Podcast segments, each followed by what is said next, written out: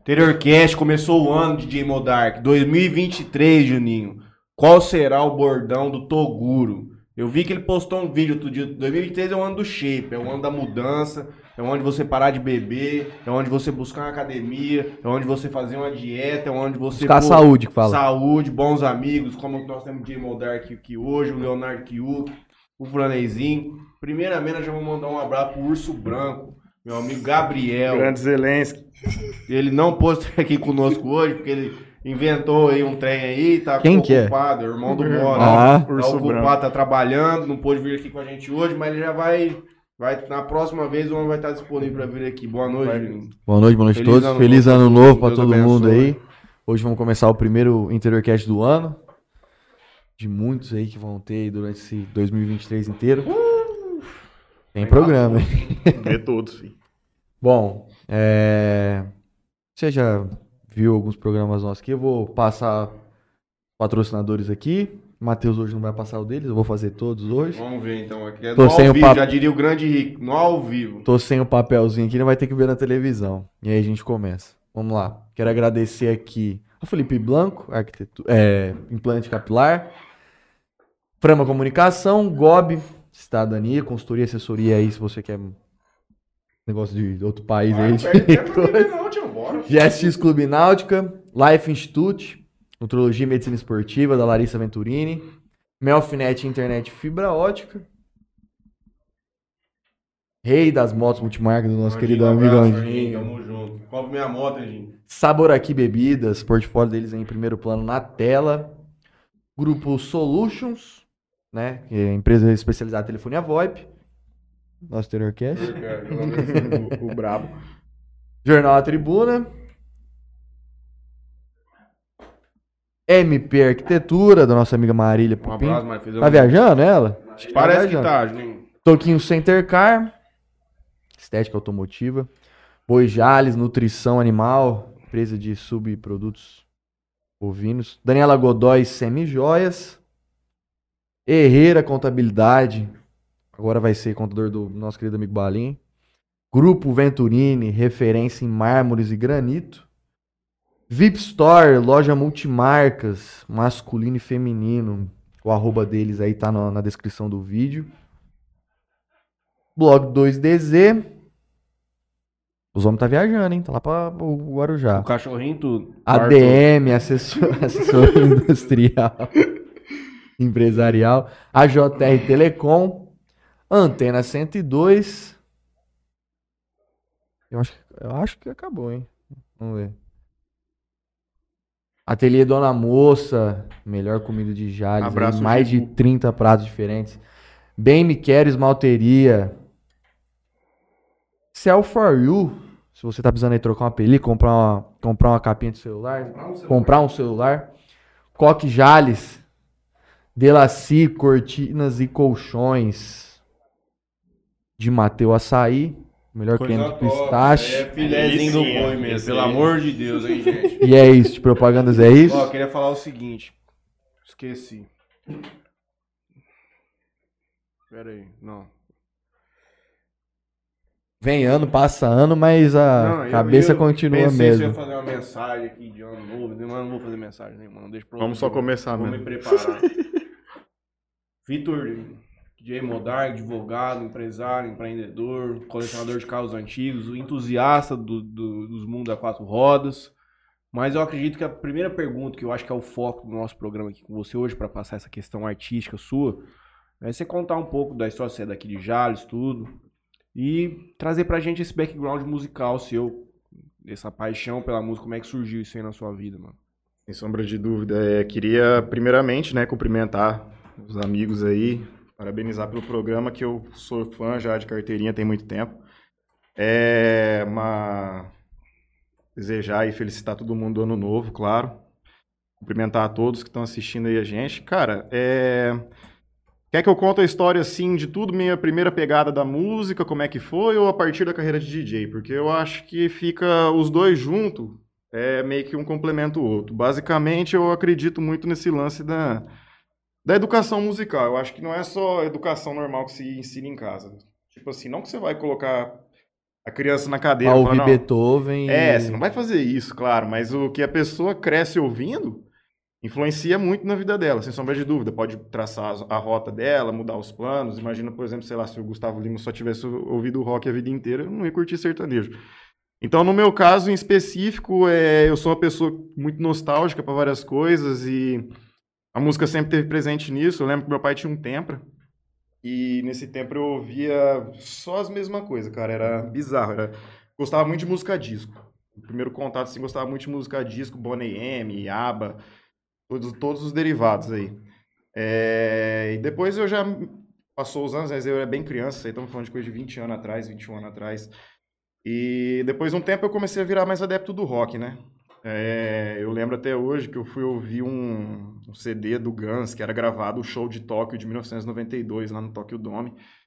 E teve dois, tipo assim, um show que eu considero magnífico, assim, só que em dois momentos específicos, assim, me marcaram muito, que é dois solos juntos, o solo do baterista deles, que na época era o Matt Sorum, né, não era mais o baterista original, e depois um solo do Slash. E aquilo eu fiquei louco, né? Slash era o cabeludinho lá? Slash é o É hoje ele tá na banda. Tipo, É? Ele É, voltou. o depois Guns N'. Roses, ele teve um... Achei que esses caras tinham morrido já, moço. Era pra ter morrido, né? Se, se- se as coisas são como são mesmo, tanto de drogas que o homem consumiu, mas então firme e forte. É, eu cheguei a ler a biografia dele. O cara teve que colocar. Eu esqueci, marca-passo, um negocinho no coração. Ele é o que usa o um chapéu. É a cartola. Uma A cartola. história da cartola é da hora. O Deixa o cabelo na frente do olho, assim. o cara simplesmente entrou na loja de roupa, pegou a cartola e saiu andando. Simplesmente. O livro do cara é muito bom. Eu recomendo pra todo mundo ler aquele livro, aí, de verdade. E eu, em contato com esse solo do, do Matt Sorum, em primeiro momento, né? Que é o baterista, eu falei, não, eu tenho que aprender a tocar alguma coisa, porque eu gosto muito, sei lá, velho, isso me tocou demais. Eu fui fazer aula de percussão lá no Projeto Guri, quando eu era criança, lá no teatro, meio que no início da adolescência ali. E bateria mesmo eu não aprendi, eu acho que a pessoa ela nasce ali. Não, eu não acredito que existe esse trem de dom, tipo assim, ah, ele toca muito bem violão, ele tem o dom. Não existe, existe treinamento. O que existe é que você pode ter uma afinidade. Por exemplo, você pode ter uma afinidade para tecla, você pode ter uma afinidade para cordas, você pode ter uma afinidade para percussão. Eu fui tentar na percussão. Mas tem uns caras brutos que tocam tudo. Tem, com certeza. Inclusive, eu mesmo trabalhei com um du- durante minha carreira aí. Eu vou até chegar nesse cara aí, fiz. Que tem uns caras que é desumano. Mas você pode ver até esses caras que é monstro, ele vai ter alguma coisa que ele é. Alguma área que ele é mais específico, que ele destrói mais. Uhum. Por exemplo, sopro, sei lá. Então, eu fui fazer, né, percussão. Não aprendi a tocar bateria, mas eu aprendi um pouco no que consistia a percussão, ganzar, vários instrumentos lá. E durante esse meio tempo eu comecei a, a tocar um violão velho que meu pai tinha lá em casa, fazer umas, umas videoaulas. Eu pensei, cara, eu vou. Eu vou. Tá dando mais certo esse, violão aqui. Até o pro- professor da bateria falou, cara, sai daqui, vai fazer aula de violão aqui no teatro que você ganha mais, que você- bem melhor. Só que não dá pra entrar no negócio que era muito concorrido. Muito, mesmo você tendo teu próprio violão. Simplesmente não tinha nem cadeira no negócio. Mas era uma, era uma escola, tipo, meio pública de violão. Era o guri, né? Negócio, projeto, acho que do governo, não sei de qual, se é federal. Bom de é bola, bom de escola. É, tipo uns negócios Tipo desses. isso, é. É, aí é, eu comecei a aprender, comprei uma guitarra uns 15 anos atrás, 14 anos atrás, e isso me ajudou muito, né? Eu acho que você saber tocar um instrumento, é, antes de começar a produzir música eletrônica, e principalmente o piano, o piano é... Piano é Você a faz vários. pira, né? é, Você vê esses jogadores de futebol, O piano é a todo matriz esse povo que é deles fica rico e, não, vou começar a tocar piano. Piano é o instrumento que eu mais tenho vontade de aprender, só que é difícil, cara. Realmente é muito bonito, né, cara? Não, é, pega é, aqueles pianãozão de cauda. é elegante. Cara, eu já vi. Eu Ah, é vejo, 100 mil conto um trem desse. De vez em quando eu dou umas piradas no YouTube, eu vejo umas óperas zona lá de que é regida por pianista, sabe? Não é que ela é regida, mas tipo, o foco é nela e tem todo mundo acompanhando. É, junto. o, o piano, geralmente, você pode ver... Lógico, todo instrumento, né, ele vai ori- originar qualquer gama de nota, a maioria, né? Acho que um dos poucos que não fazem isso é a gaita, que você tem que comprar uma de cada afinação. Mas o piano é bizarro, cara. O piano, todos os compositores, Mozart, Beethoven, Wagner, os caras é tudo do piano. Eles... E também essa questão do teclado, como o Mark lá que a gente gostava, do Mark Rebier, ele vira um negócio tão grande que você consegue simular outros instrumentos É, e o cara constrói uma música basicamente num teclado. Basicamente, assim, na música eletrônica, pelo menos com, que, com base no que você está me falando, se, se eu não me engano, seria um sintetizador, né? Aí você tem os sintetizadores, que você tem uma gama de, de regulagem muito gigante, Uhum. filtro, é, distância da onda, como ela bate, o pique da onda. Então, naquilo lá você consegue fazer tudo. Por exemplo, Dead Mal 5, acho que vocês dois conhecem. É o ele, do. é, ele é o, do Mickey cabeça de rato. ratinho lá, né? Ele mesmo é um cara que produz quase 100% tudo no sintetizador. O cara pega, bate uma nota lá e vai fazendo negócio, vira um bass. Aí ele pega e constrói aquilo lá no software dele. Acho que ele usa o Prologic, não sei. Ele vai construindo tudo Esse aquilo lá. negócio do Dead Mal, quando eu era moleque, tipo de 14 anos, eu gostava Nossa, muito era da daquele hora. estilo de bom. música. Que House, é esses EDMzão americano, eu acho que bem estraladão, assim. E aí fui ficando velho, foi crescendo esse low, sei lá, se é low, deep house é, a brasileiro, gente teve uma... que tem esse bassline baixo, cara, e hoje eu não consigo mais ouvir aquelas paradas. Não que dá, é muito, eu infarto, muito mano. estridente, É que assim, muito estraladona. A gente vem de uma época que quando a gente gostava de música eletrônica aqui, todo mundo assim, a gente ia nos mesmos rolês, a maioria da Uhum. gente aqui. é- Você chegava lá, você chegava no começo da festa e ia embora no final. No começo da festa e no final sempre tava tocando algum derivado do low BPM, seja um deep house, um no disco ali. Era só para começar ou encerrar a festa, tinha muito dessa cultura.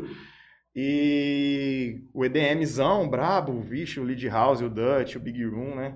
Subgêneros aí do, do EDM, que na verdade o EDM é que é meio jargão popular, porque é um negócio que englobaria em tese tudo, Tudo, eletrônica né? e dance music. Uhum. Mas aqui pra gente não tanto, porque é mais a- daquela época lá que remete 2012, 2000, até 2015, 16. Foi do boom da Tomorrowland. Sim. Que Foi. tinha essas, que era basicamente lá, a Avicii, é, Hardwell, é, Saudade. Sebastian Ingrosso, Steve. É, Axel, David É. Guetta, W&W, Blaster Jacks, Nick Romero. tudo pegadão, bem rápido. Mano, e era. E, é, tipo não assim. era tão rápido. Você pegar pra analisar o BPM é 128. É que a construção da é música- diferente. Mas ela valoriza mais o que- comercialzão, né? É, sim, era o EDM mais puxado pro comercial. Uhum. Você tinha o Lead House, creio eu, que acho que, ou o Dutch, não lembro, que tinha essa pegada mais comercial. Você tinha parada mais pesada mesmo, que era o Big Room, que era Uhum. tal, tal, tal.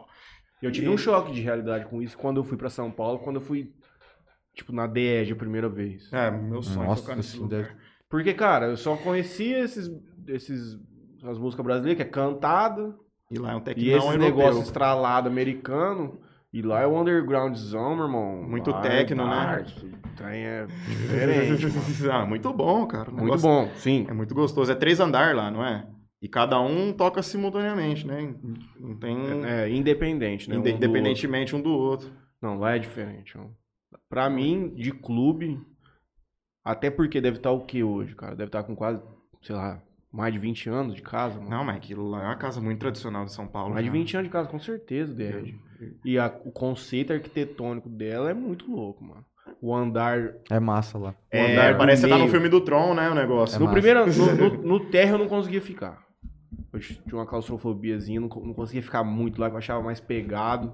E ela toda fechada, cheia de LED, uns quadrados de LED que Sim, trocando de Aquela cor. sensação Eu já tridimensional. rapava de lá, eu gostava de ficar no andar do meio, que tinha uma janela na lateral do prédio que ficava abrindo e fechando com a vista pro Museu da um América Latina. ali. Não, com vidro. Ah, sim. Ela é fechada.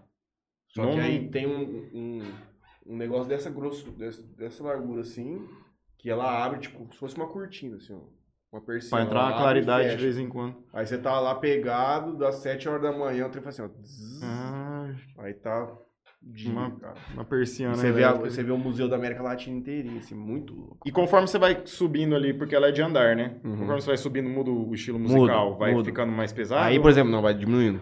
Ah. Nesse primeiro andar é mais pesado, aí no do meio é um, esse, um deepzinho, e no de cima, no terceiro andar, é um loungezinho. Ele é mais claro, é ro- era puxado no rosa, não lembro. Puxado no rosa com, com sofazinhos, e aí tinha um, tinha um fumódromo em cima ainda, que aí era aberto. Nossa. Um, Lá não um brother, tocava música. Um brother meu, o Olavo, ele foi esses tempos, eu vi vários, vários stories, várias coisas. Cara, Não, lá tem conhecido. de, de rolê grande. Você não assim. chegou aí lá? Não. Eu fui na. Clube. Ah, Ah, mano. clube, ah, não. ah, Mano, era um lugar que era na Barra Funda. tô tentando lembrar o nome. Que é todo fechado também, cheio de LED em cima, dos lados. Com biscoito. Não lembro, Não, não. disse que era lá no centro. Como, cha- vários, como né? chama esse daí mesmo que você foi? The Edge. The Edge. O- Era Barra Funda. Tá, mas esse lugar eu não me lembro de ter andar, não, que eu fui. Hum. Eu E o- e o é numa fu- avenidona, né? Que tem várias coisas, uma do lado, um sertanejo pra frente. E aí, tipo, por exemplo, o fumódromo era, na- era lateralmente. Não, assim, não, sabe? eu, eu sei qual que é, mas é que eu não tô lembrando. Paulo, triste de lembrar esse tipo de coisa, hein? É É 300 muito mil bacana. baladas, você é louco. Muita coisa. Desses rolê grande, assim, que eu, que eu fui, que, que realmente abriu minha mente pra música eletrônica, essas coisas, eu acho que não, não tem nem como, cara. É, o negócio é realmente descomunal, que é Tomorrowland, quando teve a primeira edição. E foi uma loucura que depois rendeu, que eu tava começando a faculdade e o meu horário lá era muito péssimo, assim. Tomorrowland de Brasil, você fala. É, do Brasil. Da Bélgica dá vontade também, só que hoje em dia com o Eu dólar... acho que o da Bélgica é mais pelo rolê, mano. Acho que não é nem por causa da, da música mesmo. Lá assim, na- Eu teria vontade de ir na Bélgica por causa do rolê. Ah, não, tem vontade pela música também, porque é muito bem dividido. Eu acho que na época que eu fui, se eu não me engano, era sete palcos. Nossa. Então, pô, até hardstyle ouvindo o negócio. Cara, eu nunca imaginei. Dubstep, você tá entendendo? Então é pra quem gosta de tudo. Tinha, tinha um palco do trance, tinha um palco lá que era do. Não sei o que é dance, cara. É, que era só deep house, só derivado do low BPM gringo, assim. Coisa elegante mesmo. E tinha, obviamente, o main stage, que é a cereja do bolo. O negócio é inacreditável, cara. Eu não assim. imaginava que tinha um monte de palco assim, não. É três dias também, né? Ah. É, foi três dias. Você pode ir de indi- individual também. Agora vai ter agora no, no Brasil de novo. Será que vai ter bastante brasileiro Eu acho que o tá envolvido. Ah, vai, mas vai vir muito cara da, da gringa com força. Porque... Ah, velho. E não vai deixar de ter, apesar da, da ascensão do low BPM no cenário mundial, eu acho que sempre foi forte na Europa, né? Não tem Uhum. como negar isso aí. O negócio meio que migrou. Mas apesar da ascensão violenta aí, ainda vai ter uns DJ velha guarda da EDM na, na Tomorrowland também, creio eu. É que também o Tomorrowland Brasil, querendo ou não, é a possibilidade. Porque o Tomorrowland virou a marca, tá ligado? Tipo, Eu- pô, Tomorrowland, beleza. Só que é difícil pro cara ir pra Europa. Mas no Brasil, os países aqui do lado, os caras vêm também. Ah. Tipo, Não, mais fácil, é. galera. É quase a mesma experiência, porque o palco, mesma estrutura que eles usaram na Bélgica, vem pra cá de navio. É mesmo? vários- Ah, é o mesmo? É a mesma coisa. É a mesma coisa. O número de pessoas é similar, se não me engano. Acho que da Bélgica vai mais. Só que o daqui também é monstruoso. Foi na E- Maeda? Foi no Parque Maeda. Vai E ser também de novo. Vai ser também de novo. E também o, o tanto de gente que você vê de outros países. É, pô, eu tava conversando, tava eu e o Polinário, um amigo meu. Foi eu, o Polinário, o Gabriel Rodrigues, o, o Du. Cara, é, mais umas amigas. Cara, o, o negócio, a gente tá andando lá, tinha uns caras falando tudo enrolado na nossa frente. Ah, ah, sei lá o que os caras estavam falando. Os caras estavam com a camiseta escrito I am from Persia. Caralho. Cara de tudo país, cara. Sim. E pros caras da Europa também é um rolezão, É, né? eu vou pro Brasil. Não, e eu conversei com um australiano na, na fila lá, do banheiro, acho que era, porque, cara, é bizarro como é que as coisas funcionam no festival. Vou até comentar sobre, mas eu conversei com o australiano que falou, gente, tô tão feliz porque eu vim aqui nessa festa e é tudo tão barato. é tudo tão barato. Uma, uma garrafinha de água é tipo Um nove dólar. conto. Você é louco, nove conto. Um, um chopp, 15 reais, acho que era. É uns Quando eu valores. fui no SW em 2011, tio, era 15 reais uma lá de Heineken. Quente. Hum... O foda desses festival de bebê, mano, é que, cara, às vezes você tá lá no meio do, do ó do Borogodó lá, mas, pô, quero mijar, fiado. Então, E mas eu entendi. Então, aí que tá, mas hoje eu, en- eu já entendi. Não parada. pode estar no meio da muvuca. Se tiver de canto assim, você consegue sair. Se tiver na quina do palco, igual aconteceu comigo isso aí, que eu tinha uns caras que eu queria muito ver, que era o Blaster Jacks, que eu era fã, eu era viciado em Big Room. E eu fiquei realmente na grade aqui, ó. Fiquei aqui na grade. E é estranho, a hora que dá os drops, os negócios prensam você, você acha que você vai ser esmagado, cara. É feio o negócio, não dá pra pular, só ficar assim, ó. E não dá pra ir mijar. Tião, hoje eu entendi festival. Eu até falei pros caras, falei assim, mano, você vai, você vai de pista, meu irmão. Não dá pra você. Você não vai pra beber. É, vai você não pro- vai pra é, beber. não como. Você fica de aguinha, suave. Porque, mano, você começa a beber, beleza, ah, vamos entrar na festa. Desidrata Você rapidão. toma três, quatro lá. Não por isso. Aí nós vamos lá pro meio, vamos, beleza. Meu irmão, vai passar 40 minutos, você vai precisar mijar, tio. Ou você mija ali no chão, que acontece. Ou você tem que dar um rolezão, perigoso você não achar os caras depois. Aí, aí você, não, quer ir pra ficar bebendo. Lá no meio não dá. Passa gente vendendo, mas é trampo. Pra beber em festival hoje, você tem que pegar, pagar seus 3, 4 contos. Vai nos Ah. camarotinho padrão lá. Não, você quer saber real? suave lá, come seu japonês, fica lá e de boa. Ou uma outra solução, você pega aquelas bolsinhas que é de. Todo mundo na Timor-Leste tinha uma dessas, cara. Um Aquelas negócio de- caríssimo. É. Um monte, qualquer não todo mundo, mas muita gente tinha. Cara, Nossa. você mete uma vodka ali, um energético, uns gelo e boas. Já Esqueci é. o nome daquilo lá. É uma, alguma bag, alguma bag, coisa relacionada a isso. Que pariu, mas já falei tanto disso aí, não. E pior que era tipo um companheirismo na festa, porque você chegava com os caras que tinham a bag e enfiava na boca e bebia. Os caras forneciam às vezes.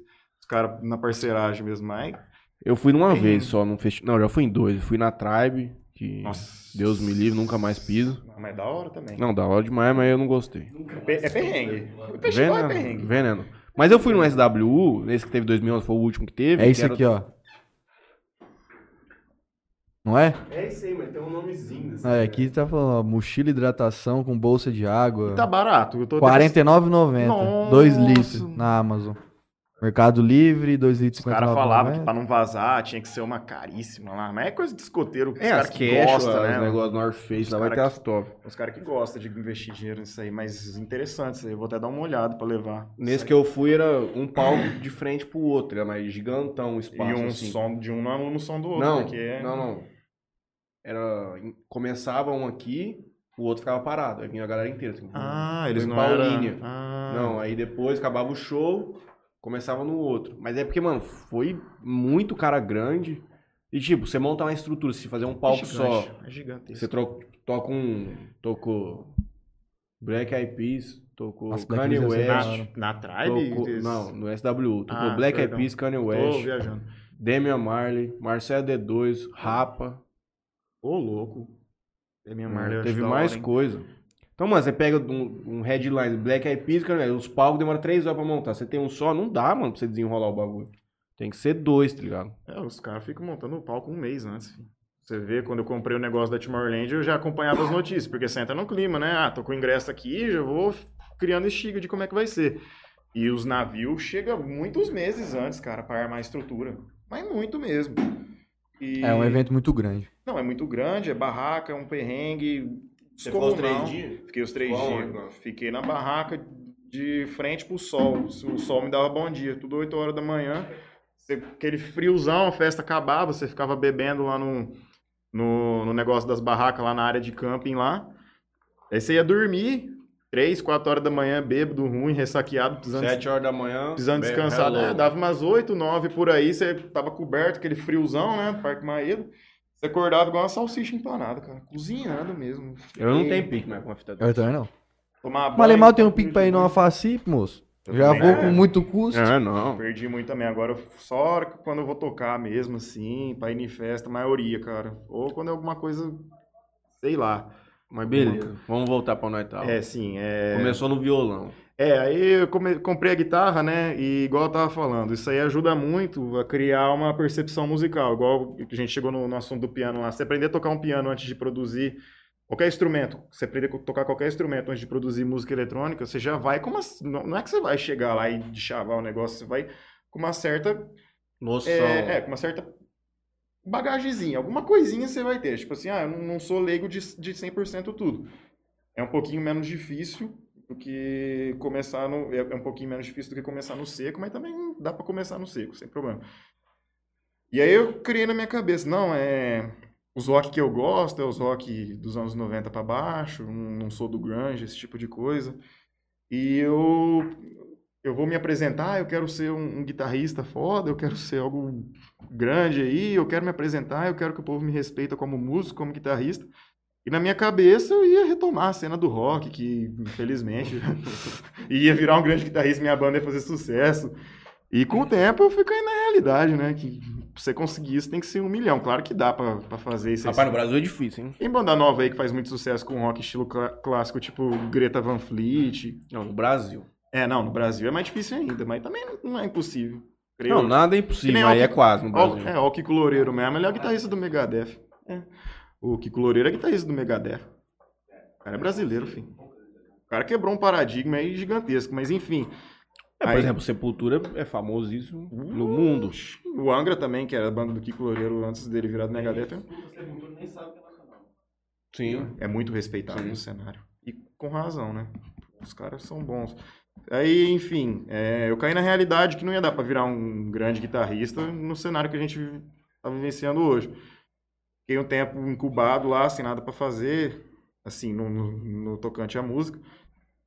E me dei conta, não, preciso fazer alguma. Eu, eu sempre tive essa ideia na cabeça, né? Eu preciso fazer alguma coisa, preciso subir num palco, preciso ver como é que é, preciso fazer algo relacionado à música. E nesse meio tempo foi justamente a época que eu comecei a pegar afinidade com a Tomorrowland, não de ir nela, né? E isso aí foi um pouquinho depois, mas eu comecei a pegar afinidade no sentido de ouvir muito set. Tô mexendo no PC, mexia muito no PC e sempre com algum set da Tomorrowland tocando de fundo.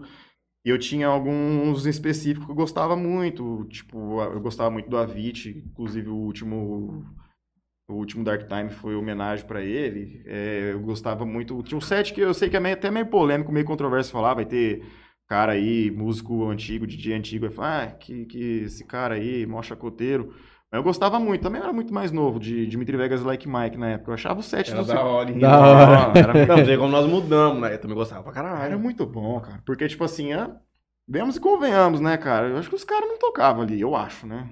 Não sou ninguém pra jogar. Um set bem. Um set daquele lá, muito detalhe, virada muito Mas era certa. live que eles faziam? Não, na Tomorrowland, o, o set deles mesmo. Mas não vem pronto já? Ah, o certo era ele tocar, né? Só que tem gente que, os 99% fala que é tudo pronto o set lá o cara, em cima. tipo, o to... Então, essa já é uma coisa pra explicar pra galera que vê DJ. Como é que é, tio? O cara pega, grava um CD na cadeira com uma música atrás da outra, chega lá, põe, e ele só fica. É, vou. Vamos. Eu vejo aquilo lá, Fica André eu falo Marques. assim, lá. meu irmão, esse cara não tá fazendo absolutamente nada. Mas a pegada é você entender o encaixe de uma Sim. música, você construir qual música vai tocar. Estilo É. que o Guto fez aqui, né? É. Exato. Tipo, nós fez uma playlist do que a gente ia tocar, e aí ele, ó, põe tal. Aí ele ia lá, procurava ela, já colocava na sequência, aí ele fazia É. a, a virada, e aí. Na, em tese, né, como é que funciona? Eu vou explicar usando de exemplo o CDJ, que da mesma forma, sei lá, que você tem a chave inglesa para o mecânico, é a ferramenta dele, a CDJ é a ferramenta de trabalho do, do, do DJ. Você pode ter a controladora, mas a controladora é uma variação do CDJ, né? Então a CDJ é composta como? Você tem um mixer no meio, né? Esse mixer, ele cuida da parte de volume da- das duas músicas. E- Ele é meio que o painel de comando para as duas CDJ que ficam uma em Uhum. cada lado, um da esquerda e um da direita. As duas CDJ são exatamente iguais. Tanto é que quebrou uma, você pode comprar outra do mesmo modelo que não, não tem diferença da esquerda para da direita, são Uhum. iguais. E o mixer te dá o parâmetro, você pode tirar ou adicionar, grave, médio, agudo, efeitos, a, dependendo do mixer, quanto melhor ele for, mais efeito ele vai ter. Inclusive, tem CDJ hoje que eh, hoje está na 3000, né, a mais avançada, se eu não me engano, porque tem a Pioneer, né? A Pioneer é como se fosse, sei lá, você não fala refrigerante, você fala Coca-Cola, vamos supor. É como se fosse, Uhum. você não fala CDJ, você fala Pioneer. Uhum. É meio que muita referência, os caras têm um Eu monopólio nunca monstro. vi outro. né? É, Só vejo. Tem- Eu não vejo muito, mas só sempre que vê, igualzinha sempre. Tem partes. Cerato no mesma Mark, a minha cor, mesma mesmo. marca. Sim, geralmente, na maioria das vezes, e chega a custar, assim, uma usada, uns setentinha, uns 80 pau, uma zero, uns, sei Da, lá. nova. Eu tô por fora dos preços, mas é mais de 100 pau. a nova. A top. Na top. Mais de 100 pau, muito caro. Então, como é que funciona? Deck A, deck B e o mixer no meio, né? Você tem a música rodando aqui no deck A. É, essa- no caso, o teu volume vai estar erguido e a música vai estar tocando plena. A música tem 5 minutos, vamos supor. É, quando você é DJ, você não, não costuma dar muita atenção para música assim de Spotify, essas coisas, você não vai atrás disso. Você vai querer baixar a música original mix. Geralmente Spotify, essas coisas, eles têm um tempo limitado para assim, cada estilo tem um, um período de tempo que ah, tal gênero é, as músicas costumam ter 4 minutos, tal gênero as músicas costumam ter tantos minutos. Então a música já começa do break para frente, né? Não tem a parte introdutória. Então você vai sempre procurar o original mix Não é Que o música- Radio Edit. que a música que a música vem completa, né? E ela sempre começa no- na percussão seca, tuts, tats, na maioria das vezes.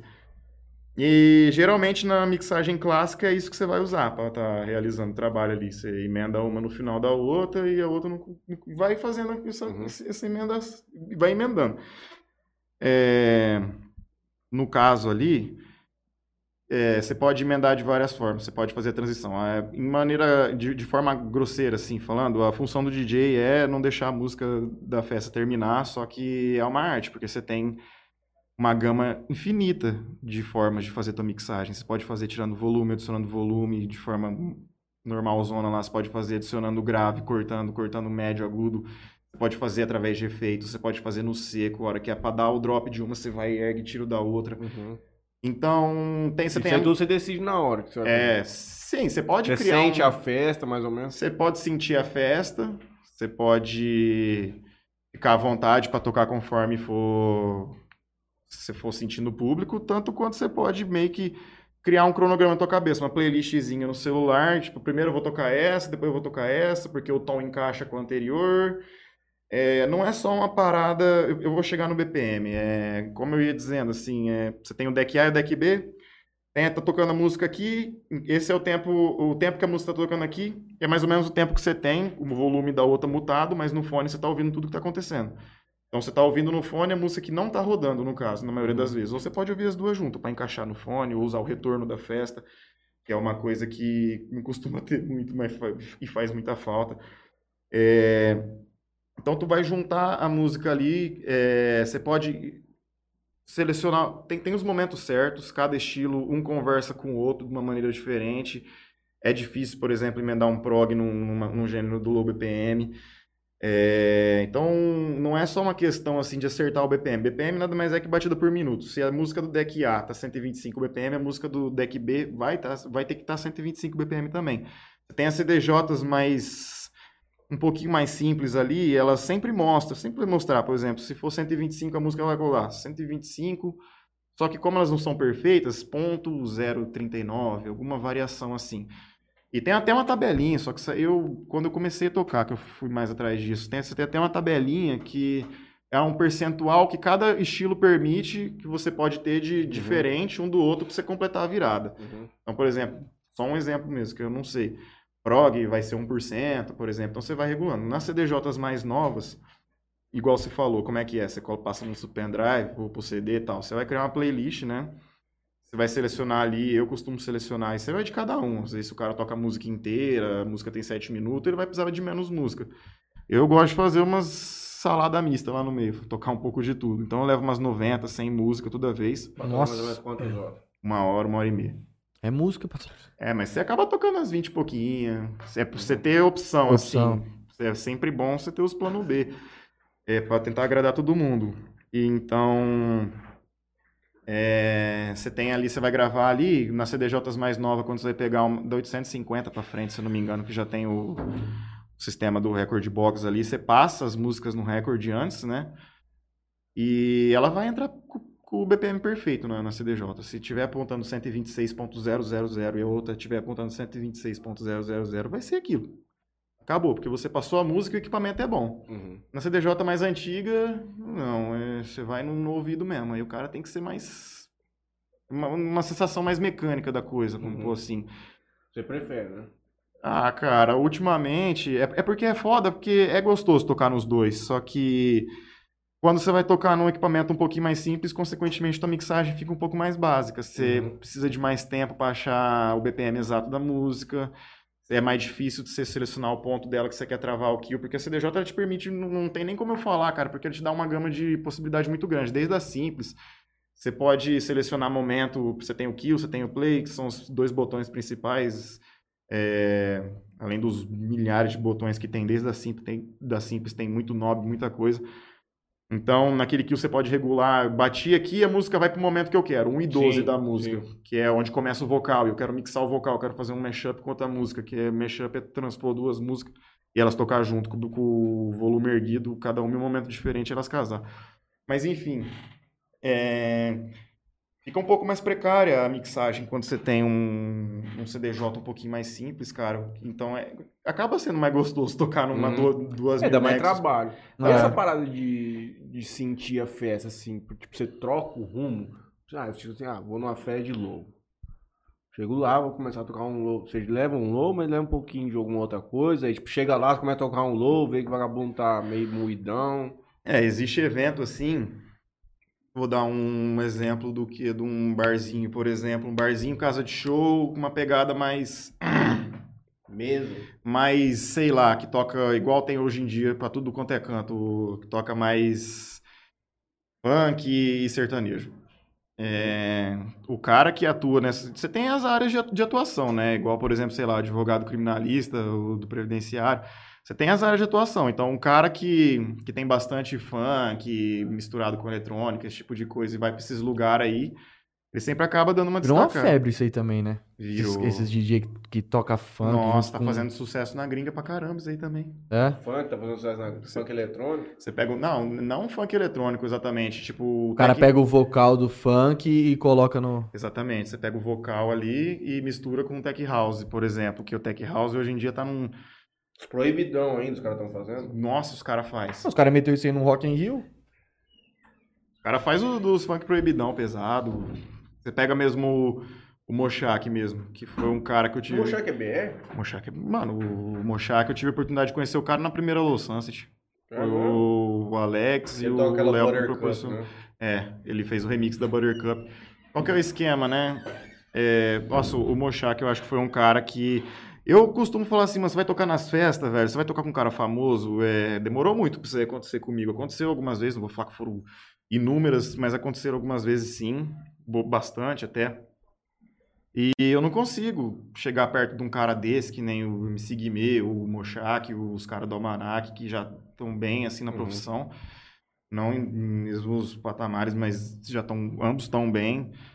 E não consigo chegar nos caras e não encher o saco deles, aí, porque que, opor- que outra oportunidade eu, eu vou ter, né? Então, os caras, assim, que nem o Mochak, que eu troquei muita ideia com ele no backstage da Lou, cara. É, os ensinamentos que o cara me deu, assim. Primeiro que eu já cheguei no cara e a conversa foi desse jeito. É... Cara, você fez o- um dos melhores remixes que eu vi na minha vida. Eu falei pra ele, é, que é da Caribbean Queen, da, dos anos 80, aquela música, tá ligado? Billy Ocean. Como que você chegou naquele nível de masterização e essas coisas mais técnicas, né? O cara simplesmente jogou pra mim, olha, mano, eu estudei igual um filho da...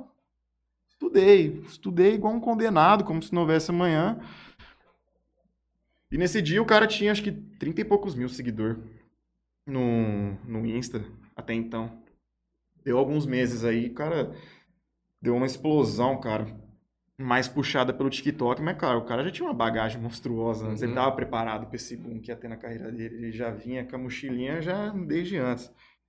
E do nada o cara tá com, sei lá, quase um milhão de seguidores, acho que é 800, 900 mil, um negócio assim. Foi naquela Buttercup, ele estourou nos TikTok, Não saiu muito vídeo, não, não foi? Foi numa outra música do Pausa, acho que foi. É, que ele fica jogando a mãozinha assim. E o lá foi.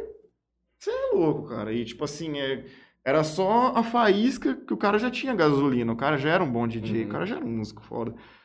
Foi só jogar o fósforo na gasolina e pronto. Acabou. Foi o que o cara precisava. Às vezes eu acho que o cara é um músico muito, muito brilhante, tem muito a acarretar. É, só que às vezes precisa desse fator aí, às vezes, não não vou dizer sorte, mas um pouquinho sim. Tipo, gravaram na hora certa, do ângulo certo, ele fazendo dancinha certa, com a música certa, e o negócio por alguma, algum motivo viralizou. Então tem você conta sim com esse fator, eu acho um pouco um pouco de sorte. Só que se você não, não for um músico já, Depois você não vai conseguir segurar o você não não vai segura. chamar Você vai ser um cara de um hit só. E o cara tá segurando muito bem. o... Deixa eu nem ver aí o que a galera mandou. Vi que tem umas mensagens aí. Guilherme Mataruco, boa noite, meus queridos amigos. Não, não Hoje. quer saber de mensagem não, vem aqui, mano. Não, tô Cabeçote. falando pro Mataruco. Ah. Ele manda assim que hoje a mesa está composta por três pessoas que moram no seu coração. Igor Rosan manda Modart, Igão, Igão. meu professor de produção musical, manja muito. Meu grande Igão, meu grande amigo, filho. Um puta abraço pra você, meu brother. Toninho. Vamos fazer aquela track. Toninho Cruz e Gustavo Albino manda boa noite também. Olavo Bert, só faltou o Marlboro Vermelho do Moda. Quer fumar, pode fumar. Depois- mano. Você tem aquele negocinho lá que é. Não segura, Não, não vou patrão. fazer isso. Fumar- Não, Acho não que eu dou fumo. conta de Se a segurar. mãe vai ter que trabalhar aqui, você vai ver como é que vai estar. Você vai mandar abrir uma janela. comprar um vidro de Glade aí, ó. Guilherme Pisolato, uma das Nossa. maiores lendas vivas que moram em Jales. O Tomorrowland só perde não colocando o Mir Se no main fosse stage. Pisolato, talvez nada teria acontecido, hein? Um dos precursores, teve vários, mas o Pisola ajudou ter muito. DJ. O que é Projeto Skelter? É, eu vou falar, filho. É isso? É o começo da coisa? É, na verdade não tem como. É que você quer ler, ler aí, ler ainda? Ou... Tem mais aqui, que Mas eu... pode, fica à vontade. Delei Garcia manda boa noite. Romeu Ron também tá Ô, aqui. Romeuzão, filho, grande abraço. Romeu também é DJ, né? Vixe, mano, o cara é brabo. Nino Tavares manda um brabo. O, o Moda, ele é moda também. É? dele é moda também. Isso aqui é o moda fake, o moda original é eu. Luciano Antônio manda boa noite. Lucas Pitondo. Grande Garça, meu gerente de marketing aí, junto com o Brau. Modark é um mito. Bicho, é que, é que hoje vocês não vão conhecer a outra faceta. Genial. Esse homem é genial, tio. Conhecimento dele de filme, de traia, de coisa, Podemos de falar um carro, pouco de de, tudo. tudo. moço. Não é nada, mano. O filme eu tô enferrujado faz O tempo. cara sabe as coisas decoradas, moço. Faz uma cena pra você, os dois personagens, em inglês. Algumas coisas eu lembro, outras não, mas é difícil. É dos filmes que eu gosto muito, né? Eu também tenho filme que eu adoro muito, Ah, mas não. jamais vou conseguir lembrar um diálogo. A hora que, é eu, pra, pô, só pra QI, assim, É, normal, é não é diferente. hora que eu vi o cartão do cara do Patrick Bateman, eu sabia que o negócio era sério, filho. Não era qualquer Ah, espectador embaçado, de né? filme. Preciso fazer um novo. Então.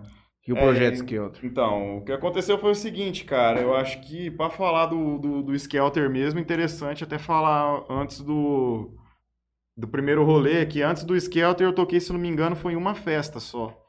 Só como DJ solo. O Skelter foi onde eu vivi tudo pela primeira vez, bem dizer assim.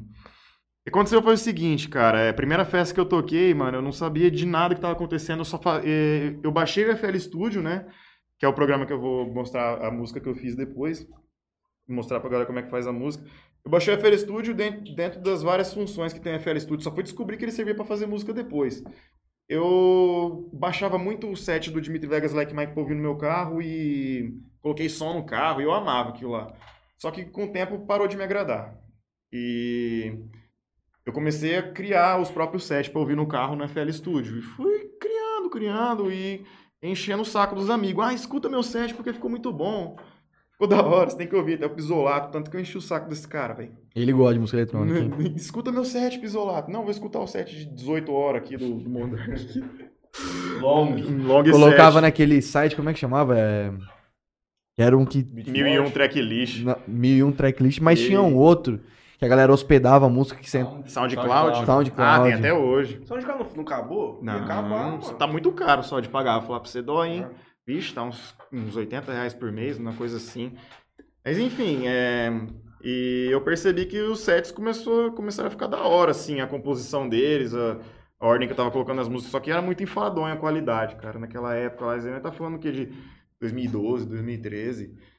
E um belo dia eu tava na facu, fui, voltei da facu e eu já tava nessa fazia tempo de fazer set. Eu tava com o pendrive no carro. Eu fui na casa que foi do Pedrinho Dutra. O Pedrinho Dutra tava combinando de fazer uma festa com aquele Carlinho Alvarenga. Chamava Cachaçada do Prima a festa. Aí o cara virou, "Não, conversa vai, conversa vem, nós bebendo várias brejas lá. Ah, moda, você que gosta de música eletrônica, me indica um DJ pra eu colocar na minha festa. Aí eu falei, eu? ah, mas você é DJ, moda? Aí, eu vou pegar meu set lá pra você ouvir. não sei. Tão tirando. Eu peguei meu set lá pra ele ouvir. Falei, mas aqui ficou muito bom, mas você vai tocar isso aqui na hora mesmo? Na minha cabeça, mano, eu nunca toquei, velho. Fala que não, você é, você é doente. Não vou, mano, fique em paz, vou tocar melhor do que tá aí. aí eu, então, então beleza, então você tem noção, né? Que você vai ser o DJ da festa, que não sei o quê. Preciso que você toque uma hora e meia, duas. Perfeito, que é o horário que eu costumo tocar mesmo, não sei o quê.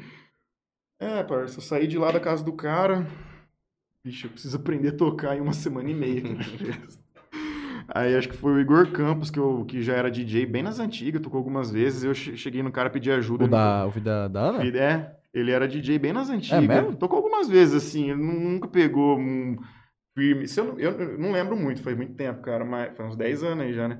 Mas ele tinha, se eu não me engano, foi ele que me emprestou a, a controladorazinha que eu, que eu usei na festa. Me deu todos os toques do Virtual DJ, foi me ensinando. Nossa, Virtual DJ. Não, é, e eu uso até hoje, porque é o mais leve pro notebook. Não não tem as mesmas coisas que um programa da hora, mas. Enfim, e, e comecei a aprender e madrugar de fazer videoaula, essas coisas. E aí eu fiz uma das primeiras coisas que, que marcou, eu faço aí até hoje. Isso aí já tem uns 11 anos, 10 anos, eu faço aí até hoje. Que é meu set, ele sempre vai ter uma entrada. E a segunda música vai ser pensada. Então eu, eu faço a entrada do set, os primeiros três minutos, sempre faço alguma coisa especial. Eu fiz esse dia no FL Studio. E eu sempre fui um cara pessimista, abertamente. Eu peço até desculpa. Infelizmente, eu É o queria. teu mudar. jeito. É, eu sou pessimista. Tudo que tem pra dar errado vai dar errado. Vai e, e em dobro. E no dia da festa, fui lá à tarde, testei o som, liguei o notebook, peguei o notebook emprestado do meu pai. É, testei o notebook, a, a- controladora e, nossa, primeira vez tocando num som relativamente legalzinho, né? E, nossa, tô ansioso, tô ansioso. Deu certo à tarde. É, deu certo à tarde. É, até que deu à noite. Aí o problema é que à noite a chácara era dividida, assim. Tinha um local coberto, tinha um local que era. Tipo, o, o povo ia usar os dois lugares, porque vendeu, tinha vendido bastante convite. É, um, o, pessoal ia ficar no, no coberto e o pessoal ia ficar fora do coberto. O que aconteceu, cara? Caiu um toró que valeu por todos esses, esses dias de chuva que caiu em dezembro agora. Um toró maldito mesmo. E o cara falando que vai cancelar a festa. Eu, não, pelo amor de Deus, mano. Esperei muito pra fazer isso, não tá entendendo. E até que limpou o tempo, milagrosamente, meia hora antes, ainda ficou garoando, mas possibilitou das pessoas ir pra festa, todo mundo, chegou um monte de gente. E lotou. E eu comecei a tocar. Esse vídeo existe até hoje, se não me engano. No, no, no Face do Carlinho Cardoso, se não me engano, cara. Tem esse vídeo. Vídeo velho. Eu devia ter salvo ele esse dia que apareceu pra mim, mas eu vou procurar. E foi da hora, assim, to- eu toquei meia hora, acho que foi. Depois vocês vão saber o porquê. E foi, vixe, nada deu errado. Eu Deve tava... ter dado B.O. de Alvará. É, calma aí, você vai ver. É o típico de, das festas de Ares. Chacrinha. É. Meia hora e eu acho que foi o Pedrinho, o Carlinho Alvarenga que chegou em mim. Ah, moda, continua aí e tal, que tá da hora. Ninguém tinha. Minha primeira vez tocando e ninguém tinha vindo pedir funk. Hoje eu tô com quase 10 anos de DJ, você vai em vários rolês, cara, ai, toca um funk aí, moço. Mas beleza. Deu. Não deu meia hora que eu tava tocando, cara. Acho que foi o Pedrinho que chegou em mim. Moda, acabou a festa, chegou a polícia, desliga. Não, mano, não quero tocar. Deixa eu tocar mais baixo. Não, moda, acabou a festa, desliga, chegou a polícia, mano. Não, mano, que eu não sei o que. Comecei a discutir. O cara foi lá, mandou a mão no notebook, acabou, arrancou tudo dos cabos. E começou a chover de novo. Já pega. Acabou sai- a festa. Acabou a festa, cara. A lista, entendendo? E pega o notebook, controladora, que nem era minha, nenhum dos dois era meu. Sai com o negócio debaixo da chuva. Esqueci o notebook, vou ter que pegar depois. E eu fiquei um bom tempo sem tocar em nada depois disso aí. Foi a primeira festa mesmo que, que eu toquei. E eu fiquei procurando onde eu ia tocar, onde eu ia tocar, que eu preciso dar continuidade, porque aquela meia hora que eu vivi lá em cima foi, foi da hora, tipo assim, eu vi que é o que eu quero mesmo. Até então a viagem da Tomorrowland tinha sido recente, reforçou ainda mais a ideia de ser DJ. E o Pisolato, acho que foi que me falou, mano. É, ah, cara, vai ter um, um rolê que os caras tá fazendo, que é não sei quem, o, o Anselmo, um cara que eu não conhecia, que veio de fora, e, o Alex Cunha tava fazendo, que depois virou um brotherzão meu. É, um rolê Euforia, lá no Black and White, lá no, no Vila Roca, acho que foi. Cara, das antigas. Foi open bar de Heineken. Os caras contratou helicóptero pra fazer coisa da festa. Plotou helicóptero. Bicho, eu tava no, no céu, tá ligado? Que da hora isso aí. Aí eu cheguei pro o Pisolato falou: vai lá e pede pro cara, que o cara é amigo meu, esse Alex aí, né? Trabalha junto e ele vai arrumar pra você tocar nessa festa. Aí eu cheguei, conversei com o cara, mano. Eu percebi que o cara gostava das coisas, tipo assim, de um jeito específico, mas o cara tinha razão, tá ligado? Tipo, ó, teu projeto só você tocando DJ, não, não quero.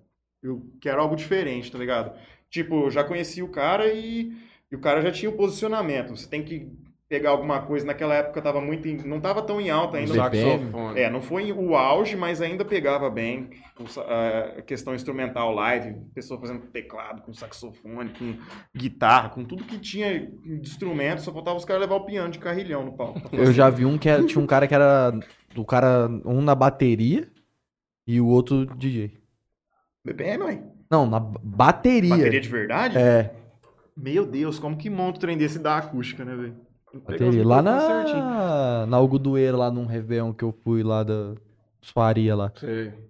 Cara, os caras montou uma tenda lá e aí tinha um cara no, no CDJ e um outro na bateria. Não tinha aquele negócio de acrílico na frente da bateria? Costuma ter quando é assim, né? Ah, não vou lembrar, isso aí faz muito tempo. então, Muitos anos. Enfim, o Pisoto falou pra mim, procura esse cara, conversa, tô conversando com ele, ele falou, ó, junta com alguém que toca um instrumento, não lembro a que ponto que eu fui apresentado, quem que me apresentou, o cara que depois virou parceiro de, de longa data lá no, no, no Skelter, que foi o, o Lucão Fernando.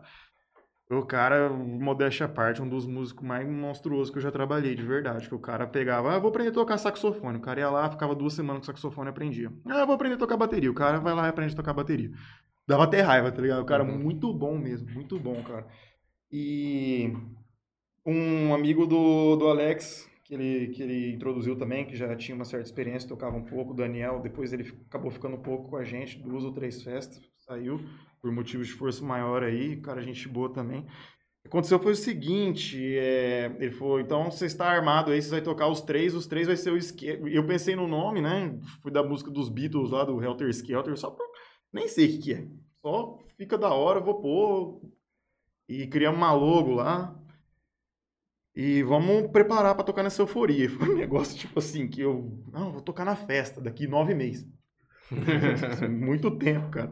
E você vai criando expectativa. Não, porque a festa vai ser a coisa mais louca do mundo, que vai ser a experiência mais foda da minha vida, que não sei o quê.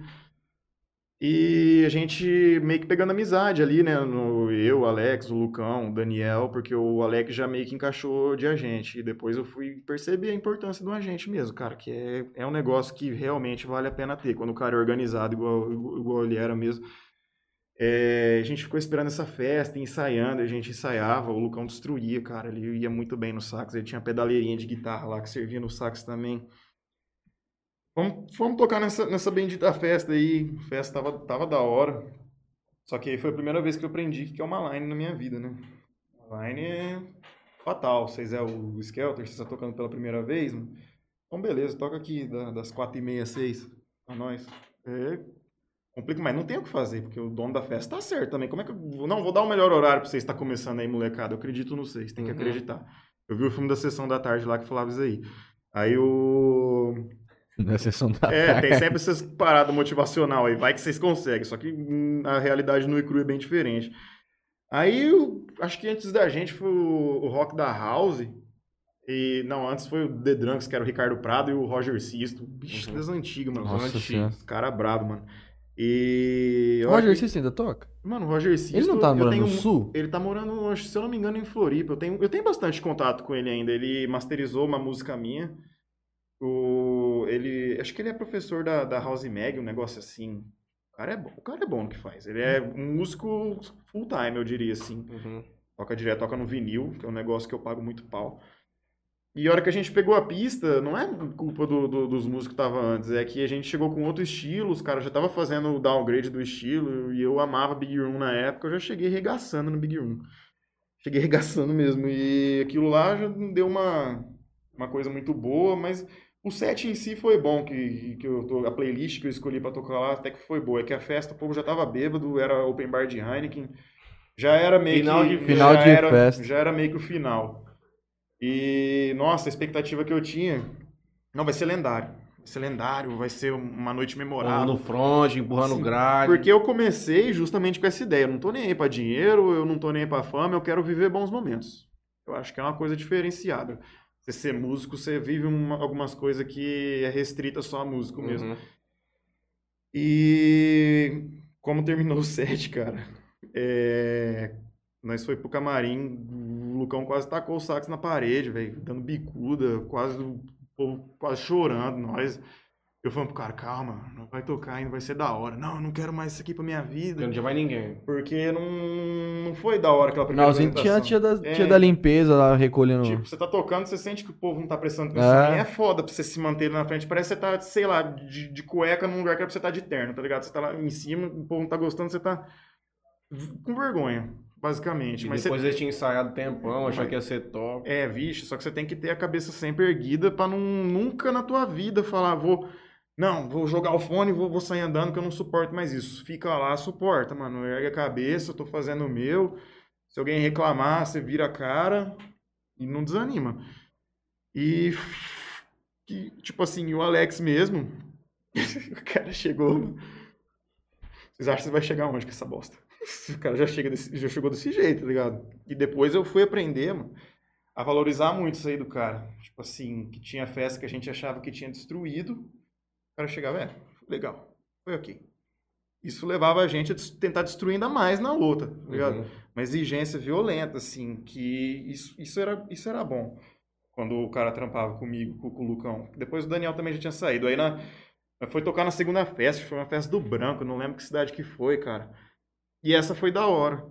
Essa foi top, o povo interagiu Curtiu. bem. E aí o Lucão e o Alex, até, acho que já tava só nós três, a gente falou, vamos tocar isso para frente, pode ser que, que venha dar certo. E eu não sei, acho que foi uns três anos. Tocamos em tudo quanto é tipo de, de festa que tinha para tocar, vivemos várias situações inusitadas aí, muita coisa aconteceu. É, se não fosse isso aí, eu não teria. Não teria 70% da bagagem que eu, que eu tinha quando eu entrei no negócio solo mesmo. E, na verdade, eu, o Lucão e o Alex, ninguém brigou. Não foi um caso de separação igual essas bandas de rock que os caras se, se esfaqueiam. Foi um negócio. não- Amigável. o estilo não tava mais comportando, né? Uhum. Tipo assim, a gente extraiu do EDM com o saxofone, a, o- a parte instrumental do negócio, é, o DJ instrumento. A gente extraiu de- desse formato aí até onde deu, até o suco, acabou o sax, acabou BPM, acabou tudo. Nós ainda tava fazendo algum- algumas festinhas. O Mas sax acabou recentemente também, não foi? Não, eles se juntam pra tocar ainda, se eu não me engano. Mas, tipo, projeto, projeto Acabou mesmo. faz tempo. Que eu lembro que. Não faz, não faz muito tempo, acho que foi ano passado. Que ele postou um. O Einstein postou um story junto com o rapaz lá, que eu não lembro o nome dele. Falando assim, ah, depois de oito anos, sei lá, nove anos, tipo. Não Esse era o Lucas, projeto. Eu achava muito bom, hein, mano. Não, né? Era o Sax e o LP Avanço. LP É, Avanço. não, É, o LP Avanço e o Einstein Gold. E o Einstein. Os caras, mano, eu, eu gosto da linha que o, que o Einstein segue hoje em dia. Eu, eu toquei numa festa com ele já faz um tempinho. Tô com Houseira clássico, se você tivesse lá balinho, você ia gostar, cara. Mas enfim, é, foi no Skelter que eu, que eu vivi muito das coisas que mudaria depois. É, passei muitas vergonhas, tive muitos é, motivo de orgulho também, vivi muita coisa para ficar na memória para sempre mesmo. E a gente levou até onde deu, até que chegou um ponto, ó, não vai ter como mais, mano. Se um dia aparecer alguma coisa, nós toca, mas vamos deixar de lado, porque não, não tá pegando mais. Uhum. Já era quando o Low BPM, já tava, o Brazilian Bass, né, tava tratando de introduzir o Low BPM aqui no, no Brasil. Então, os DJ precursor do, do Brazilian Bass aqui no BR, se eu não me engano, posso até falar besteira, porque eu não conheço tão bem da cena. Mas acho que era o Cat Dealers, o Alok, o Vintage, tava lá no- nos primórdios, lá no começo mesmo. É, Eles começaram a trazer esse estilo e eu, a gente, o Skelter acab- acabou. O Uhum. Skelter meio que acabou. Que dominou isso aí. É, só que Esses aí- caras dominaram Sim, o e, estilo. e ficou amizade assim, tá ligado? Principalmente com, com, com o Alex, que eu tenho contato até hoje. Toca em muitas festas que o cara faz. Ele e o- o o Léo mesmo, a última festa foi deles dois juntos. Brotherzão meu também, o Léo. É, e eu fiquei um tempo na geladeira, cara. Eu fiquei um tempo, tipo assim, porque eu tocando no Skelter, eu consegui sobreviver muito tempo tocando, que eu era feliz tocando. Eu acho que eu não entrei no negócio pelo dinheiro, apesar do dinheiro estar entrando com o projeto, eu queria tocar o meu som, então eu ficava meio chateado assim de, não, isso aí não pega mais, esses EDM que você gosta, Uhum.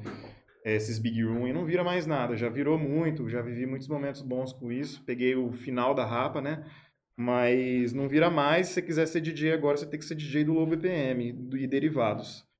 Aí eu peguei e meti o pé, falei, não, não vou ser, não quero, não, não gosto do estilo, não, não sou obrigado a gostar, então acabou. E fiquei na geladeira muito tempo. Até que acho que foi o. Se eu não me engano, foi o Irineu, cara. Me chamou pra tocar. no- Isso aí me ajudou muito, velho. Ele me chamou pra tocar numa, na chácara dele. Acho que ele já morava lá onde ele mora hoje. Iri Fest.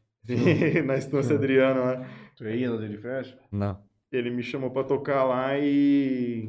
Ixi, moço, mas falei, era ah, mano. novo. O Irineu era mais novo ainda, eu acho. Sim, não tô fazendo. Era, né? uma, era turma diferente. É, mas acabava que nós ia tudo. Alguns Ah, rolês, depois, tipo, a, pro- depois ia. Projeto Iri das antigas. Projeto Iri, não era Iri Fest, não, era Projeto Iri Agora chamado. desenterrei. Porque tinha aquela, aquele filme, Projeto Projeto X. X. Nossa, Aí- nessa época. mano. É, mano, é muito Não, mas, antigo. é, mas não, a, fe- a festa é dessa época, mas esse período que eu tô falando Brazilian Base, definitivamente não. Desculpa, mas sim, velho. Isso aí foi o quê? 2013? Não, não. Não, 2013, antes. Foi bem antes. 2013 não, eu nem morava aqui mais. 2011, do, 10. É, eu tava, devia estar aqui no segundo colegial, aí. E o 2011. Irineu na oitava série fazendo um projeto em Iri. O Irineu era mais novo. Tia, Gente, isso aqui é gravado, hein? O cara vai estar vendo nós aí. Ah, tá bom. Ele fez, já foi feito, tá marcado na história. Ó, Iriano, eu amo sim, tá ligado? E aí eu, o que aconteceu foi o seguinte, ah, não tô fazendo nada, faz tantos anos que eu não toco, acho que eu vou tocar de novo. Baixei algumas musiquinhas ali que eu não conhecia nada de, de derivados do Low BPM, Brazilian Bass, etc e tal. E foi da hora até. E eu lembro até que o Irineu chegou em mim e falou, ah, eu gosto muito do C, que você é um cara da hora, e eu gosto do C como DJ. É, toda festa que tiver minha você vai tocar. E eu não sei, não, não foi nada demais assim, só que ficou na minha- ecoando na minha cabeça, né? Ah, eu acho que eu devia voltar, nem que fosse pra tocar em, em algumas festas ou outra, nada de muito essencial. E aí que entra o- dois amigos meus, né? Que não pode. É, o Brau e o Léo, que na época fazia festa junto, eles me chamavam pra tocar em muito rolê, principalmente do que tinha na Red Club.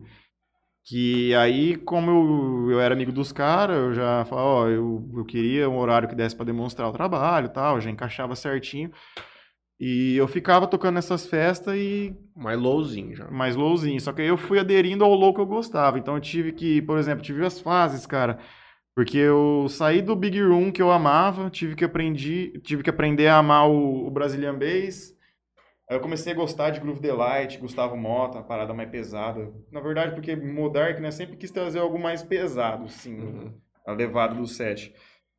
E aí eu fui obrigado, eu tô sendo obrigado, né, uns tempos atrás, a deixar de gostar também do Brazilian Bass, já uns anos atrás, para começar a gostar da nova, nova pegada do Low BPM, que Tech House, o Desand.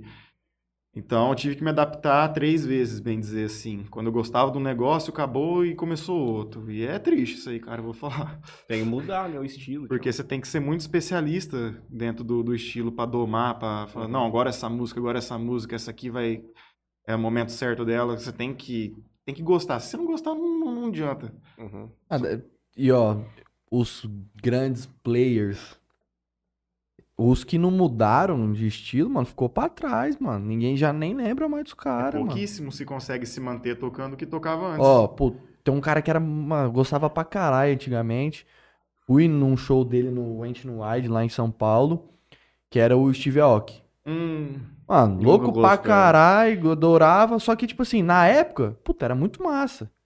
Hoje Mano, dia- hoje você nem vê mais nada do cara. Você não. não, Não, cara, pior. o cara nem lança assim Se direito. pá, os caras tocam ainda, só que eles aderiu ao low BPM, eles tocam do jeito deles. Igual um cara que eu conversei É sobre Porque também isso. esses caras são grandes. Então, às vezes, tipo assim, mano, eu toco isso. Você Ah, é, quer? Vocês querem me levar, eu vou tocar É, vou isso tocar aqui. o que eu, que eu gosto. Mas mesmo assim, os caras dão uma, dá uma baqueada, hein?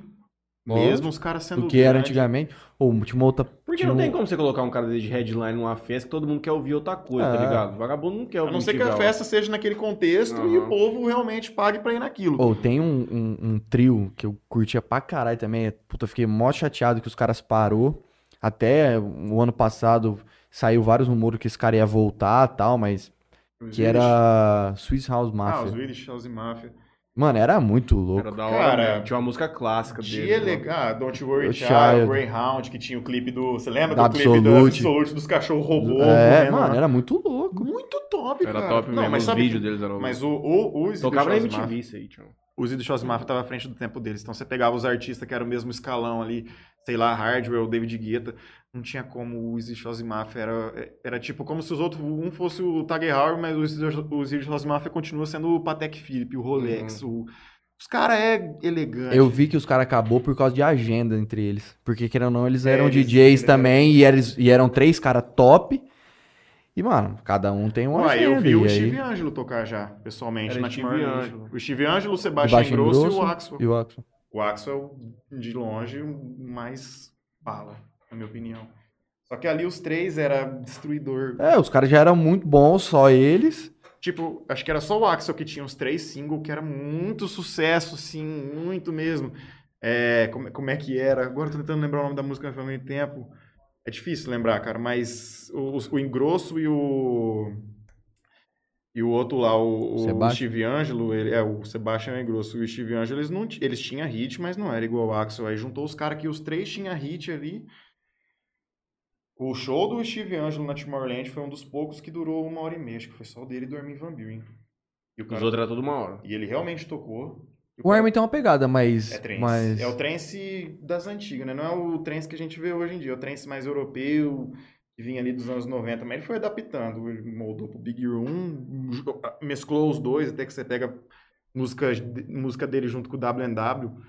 É, tinha na época também Big Room misturado com trance. Hoje em dia é mais a pegada trance, sim, só que é mais EDMizado. Aquele trance mais Comercial. comercialzinho. Virou Mas um é. Alok. Da, da, do, o- do, da, da- Não é, não, não, não tem Rapaz, nem... coloquei aquele Alok DJ top, top DJ Mag, top 100 lá no ano novo. É, o bagulho é o Franenzinho popularidade. chegou até a rebolar na boquinha da garrafa lá, meu irmão. quê? Foi top demais, chama. Não, cara... Aquele setzinho dele no morro lá, no, no, no bonzinho lá, ficou top. Qual, do? Alok? Aquele DJ Mag. Arte bate. Não, Tião, do Alok, do DJ Mag. Eu te mandei. Falei, ficou bom. uma, uma hora que e ele não tá tocando minutos. tão comercial, tá um trenzinho um Nossa, pouco eu mais preciso legal. revisar esse set aí, mano. Acho que eu vi só no celular, cara. Você é bom, É cara? bom. Eu tô bom curtindo ultimamente go- aqueles sets que eu mando pra você. Eu tô curtindo ouvir, cara. É mais a pegada do, do Art Bat. Apesar de eu não tocar isso. Cara, depois que eu descobri o Circle lá, eu fico viajando naqueles vídeos. bom, lá, né? é bom, Isso é bom, né? Nossa, Tem muito, por exemplo, o, o Vintage faz aquelas, aquelas festas lá, só track boa, né? É dele. E ele toca em dois momentos, né, na, na festa, né? Ele toca lá, tipo, três horas da manhã e ele toca ao amanhecer. O cara usa uma pegada totalmente diferente do, do- das três horas e o, da, da- e o Com das seis, É né? certeza. outro ritmo de festa, né? Não, o- quando você fala do vintage, você tem que imaginar que um cara desse é que não dá pra saber hoje em dia, porque é muita agenda, né? Para uns caras desse é muita correria. Mas você imagina, antes de estourar tudo isso, o, o tanto que o cara respirava música, comia música, defecava música, música, tudo. Eu vi o flow dele. O cara dentro do, do, do, do carro, indo pro aeroporto, o cara aqui no notebook, com uns fones aqui ouvindo. isso é Chega uma hora que, que enjoa, porque... Os outros começam a fazer pra você? É, uma- é, não, tem, tem muita gente que usa é o chamado Ghost Producer, isso aí, Uhum. né? Só que eu acho que o que é foda é ter inspiração, cara. É a mesma coisa você pegar um, um pintor, o, o cara é, o- é, é foda, o cara manja do- das técnicas, o cara, sei lá, o Leonardo da Vinci da pincelada. O outro não vai conseguir fazer. Só que isso não quer dizer que ele vai chegar, ele vai pegar o quadro, não, hoje eu vou fazer, vou ter uma ideia muito top, vou colocar isso aí, vou fazer um quadro da hora. Tem dia que você vai ficar olhando pro quadro, você não vai pintar nada, você vai ficar olhando meses pro quadro, ele vai estar branco. E vai ter um dia que você vai chegar e fazer um trabalho de um mês no quadro, pintar Uhum. tudo e fazer um negócio, você vai estar inspirado. Igual quando você vai fazer música. Tem música que eu demoro três meses pra fechar ela e ainda assim vou capengando as ideias, vou juntando coisa que não, fica tão da hora. E tem música que você faz em três horas, quatro horas, que fica perfeita. Tudo combina, tudo é harmônico. Pra você mostrar pra gente, antes fala desse negócio do home studio. Você falou pra gente Ah. conversar também. Aí você mostra pra gente essa parada da música, que é o Home é Studio. a cereja do bolo. Home Studio é interessante porque eu vejo muita galera hoje em dia, principalmente, assim, eu tô no grupo do, do FL Studio, que é um grupo grande, mas você tem ali outros out- outras down para produzir, você tem o, o, o Logic, você tem o, o Ableton. É, cara, eu vejo que muita gente hoje em dia é do, é do trap. Muita gente está produ muita gente tá, tá produzindo, tá usando essas DAW para produzir. Lógico, você tem um cena- uma cena eletrônica gigantesca aqui.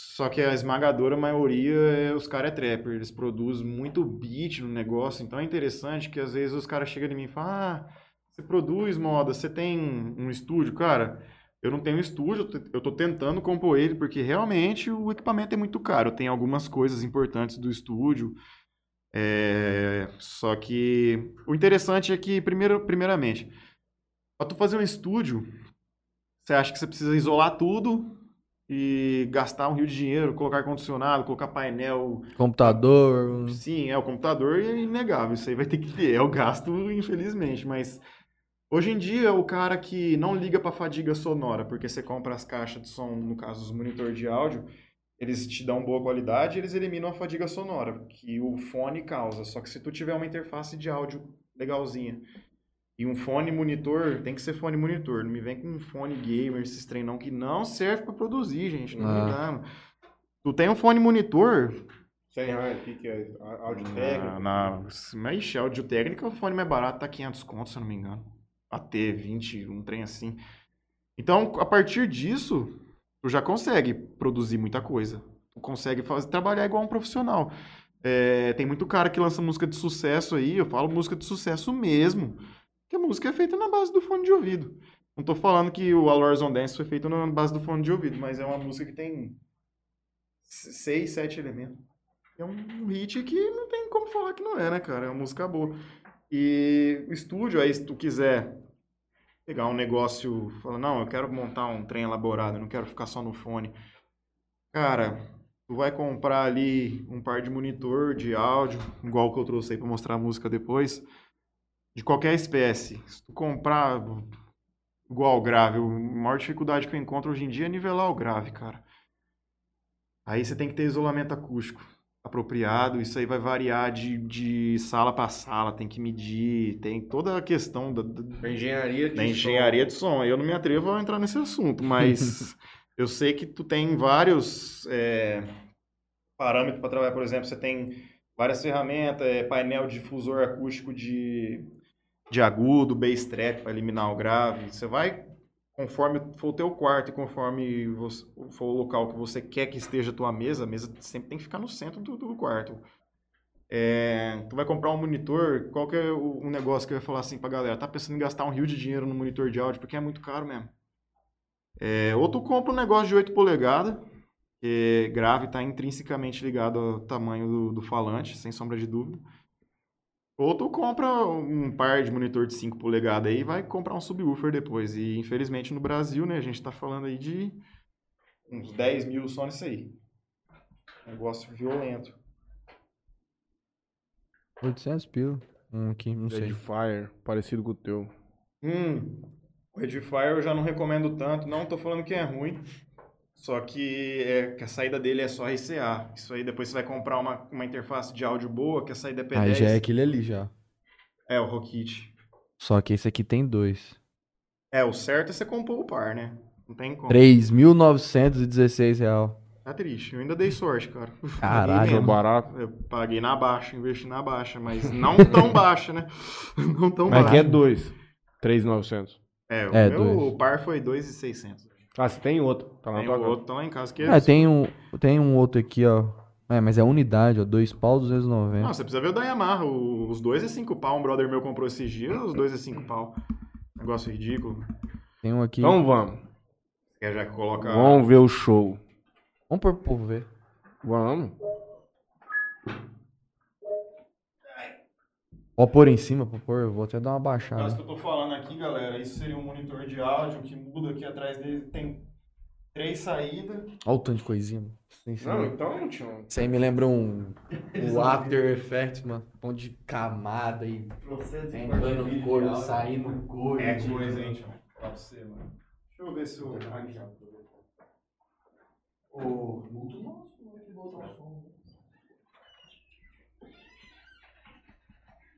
Ligar aqui que o trem é uma tomada pra cada coisa, bem Tem orquestra, patrão, que pode tudo. Vamos ver.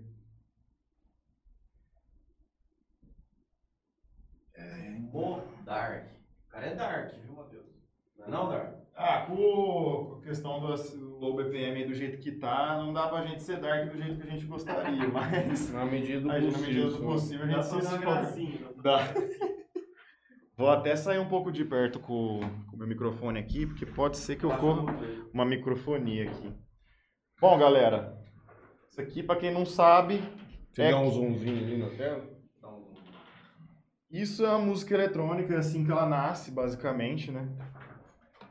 É, vou até pedir pra dar uma, uma você ver se o áudio tá da hora daí, porque você tá ligado, né? Eu vou ajustando aqui. Sim. Que nós tá fazendo, galera, no, no manualmente mesmo o negócio. Então, o som não vai sair dos mais impecáveis, mas vai, vai dar pra entender. Essa é a música inteira, pronto. É, a música inteira, ela vai vir até aqui, ó, mais ou menos. Quatro minutos.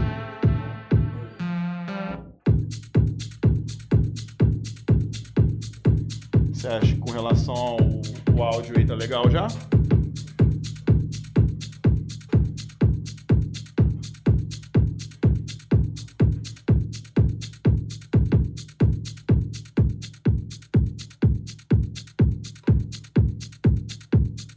Cara, basicamente o que você tem que pensar assim é. Cada um desses coloridinhos aqui, ó, tá até com o nome marcado, trecho da voz ampliada. No caso aqui eu baixei um vocal, né, no YouTube, que que tava falando que não tinha direito autoral. Espero que não tenha mesmo. É, porque se tiver, nós vai ficar sabendo também. Vai ficar sabendo depois. Então, no caso, eu peguei isso aqui, né? Tudo começou a partir disso. Primeiro você escolhe o vocal. É, primeiro você escolhe o vocal. No caso, eu peguei o vocal, ele não era assim, né? Eu dei uma sampleada. O que é samplear, gente? Todo mundo fala, ah, sampleia tal coisa. Ó, se você Pega o microfone, põe na frente. E outra, se você acha que eu acho que vai ficar bom. Na hora que ele falar, conforme a música tá tocando. Microfonia, dá microfonia. Vai dar, É. Esse seu também. Mas aí, no caso, eu tô falando, tá pegando aqui já? Tá, tá. Tá suave? No caso, é, porque aqui eu vou tocar a música depois inteira num momento só, que eu vou elemento por elemento pra galera entender, né? No caso, eu peguei e cortei. é, Você tem a música inteira, né? No caso aqui. Isso aqui é o arquivo de áudio seco, né? Que eu baixei a música do YouTube.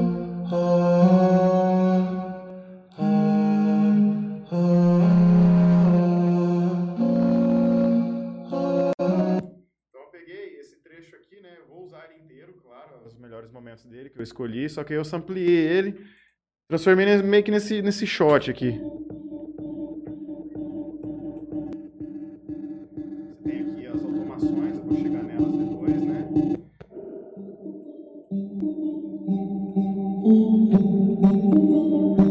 Então a gente tem esse vocal aqui difundido nesse, tudo na mesma coisa. O que é interessante, cara, é, tu vai começar, você tem, por exemplo, um sample desse. Você não precisa começar necessariamente por sample, você pode é, começar pela baseline, você pode começar pelo refrão, pelo lead. Então, qual que é o mais interessante? Você colocar as coisas no tempo certo, para nada bater fora do tempo. Como que você faz isso? Pelo menos eu, né, no meu caso, eu gosto de criar a, a estrutura da percussão, a bateria, os, os pratos, o chimbal.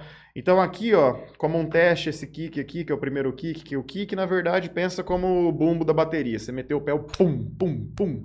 Então, beleza. Então, eu uso o kick aqui para ver se está tudo no tempo certo.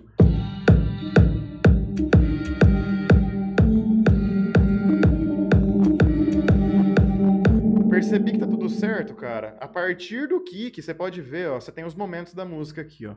Então, um, dois, três, quatro. Esses quatro quadradinhos aqui. Você pode ver que o kick, ele fica... Esses quadradinhos aqui tá sempre para ajudar a gente a se, a se guiar. Tem várias DAW, vai ter o o FL Studio, o Ableton, como eu disse. Cada um vai ser diferente, mas na essência, todos vão trabalhar da mesma forma. Igual o carro. Você tem vários modelos de carro, mas todos te levam no mesmo lugar. Tudo tem quatro rodas, então tudo funciona. De um programa para o outro vai ser igual, muitas coisas. Então, aqui no caso, é, é interessante que a música ela venha e ocorram momentos nela que tem progressões. Então, por exemplo, aqui, ó, a gente costuma contar da seguinte forma: períodos de, de tempo de, de quatro batidas, 16 no caso. Então, aqui, 1, 2, 3, 4, 1, 2, 3, 4, 1, 2, 3, 4, 1, 2, 3, 4, um evento. Então, por isso que aqui é mais claro, aqui é mais escuro, para separar os dois eventos. Geralmente, você vai pegar quatro eventos desse para fazer as coisas começar a acontecer na música, adicionar um, um elemento diferente.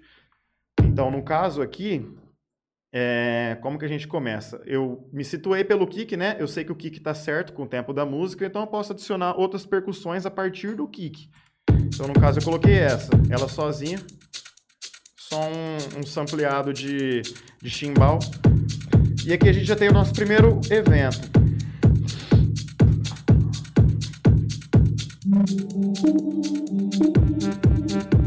Então, beleza. Eu tenho um evento aqui, eu coloquei um, um detalhezinho aqui, a, a- assim, a, a gosto, né? Você tem milhões de, de coisa aqui para trabalhar. É, Você seu- tem que vir tudo baixando e inserindo. você vai baixando, sim, alguns você compra. Eu recomendo comprar, né? Porque a pirataria é crime, mas a gente sabe. mas a gente sabe que o, o tanto que eu investi aqui foi zero reais. mas aí, beleza. Então, eu tenho um evento, o, o evento acabou aqui.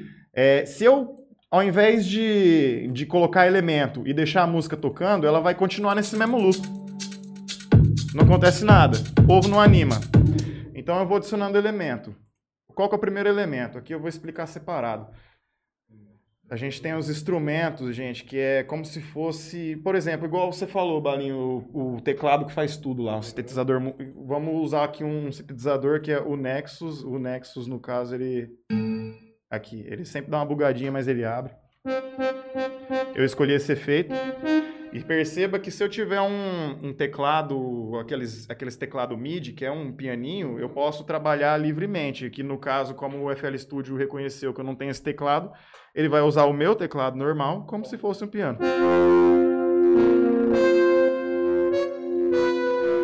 sei tocar piano, claro. Mas aqui eh, eu escolhi esse, esse efeito, mas tem hum, bastante coisa. Então eu poderia ter escolhido esse, esse.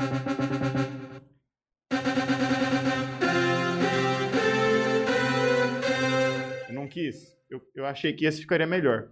Como é uma track do gênero desande, primeira coisa, é, você tem a nota de topo que o vocal possui, né? Então esse vocal, se eu não me engano, ele está em sol. Eu tenho que descobrir isso. Como que eu descubro? Por exemplo, eu venho aqui. É, Gente, isso aqui é o método que eu uso, tá ligado? É... Tu pode descobrir de várias maneiras. Então aqui, ó, G, sol. A música tá em sol. E ela vai tocar. Peraí, só um minuto. É, Então ela vai tocar, tá tocando aqui só esse canal. Vamos tocar isso tudo junto. É... Desligar isso aqui. Eu percebo que, por exemplo, eu tenho que descobrir o tom que tá o vocal, né? No caso, a nota dele. Então, vamos supor que eu chego aqui, eu não sei onde tá, eu jogo aqui nessa nota. Não encaixou. Não encaixou. Aí tá a questão de achar de ouvido. Eu achei de ouvido, no caso, a nota. Então, no caso, isso é harmônico. Pra mim é muito. É, sim. Foi essa a função do... E um monitoramento bom de áudio para garantir confidencialidade, porque é para isso que serve uma caixinha dessa, cara. Não é uma caixinha de ouvir música. Ela é um monitor de áudio que vai te mostrar a música a realidade nua e crua, como o produtor fez ela para soar. O que eu gosto de ouvir nisso aqui, cara, que mostra um parâmetro diferente, é Michael Jackson. Acho que as músicas do cara eram mixadas monstruosamente. Você baixa os arquivos da música do cara, que nem aqui eu usei 17, se eu não me engano, para fazer a música inteira. O cara usava 100, tipo 90 e poucos. Muito, muito. Muito elemento e você vê a perfeição com que era mixada. e O cara realmente contratava o melhor do melhor, cara. Então, beleza. Então você tem esse elemento que tá vindo aqui. E aqui, no caso, eu criei um clipe de automação. O que que é um clipe de automação? Ver se consigo mostrar aqui. Esse, esse elemento aqui ele entra de uma vez. A música vem correndo, ele entra de uma vez. Como eu edito para ele entrar de uma, por exemplo, você pode criar um clipe de automação para qualquer coisa, cara. E no caso aqui eu vou mostrar como é que funciona um de volume, que é o mais básico e o mais perceptível. Então, Clipe de automação significa ele equalizar a música. não, é tipo assim, é para você editar os eventos. O, o efeito tá pã, a partir de tal segunda música, eu quero que ele faz de pam pã, e fica fazendo umas modulação. Como eu disse, você pode fazer de tudo. No caso aqui, ó. É, ó como ele toca. Ele já vem, a música já entra e já vem de uma vez. Se eu criar uma automação pro volume ir crescendo de pouquinho, Ah, tá, eu vi. ó.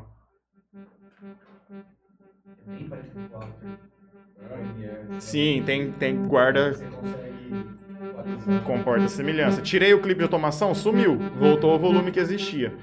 Então, no caso, esse elemento que está aqui, ó, o Pattern 10 aqui, que é outro negócio, isso aqui é muito comum no Desand. O pessoal que gosta de Desand vai reconhecer. Como se fosse um, um piano gruvado aqui.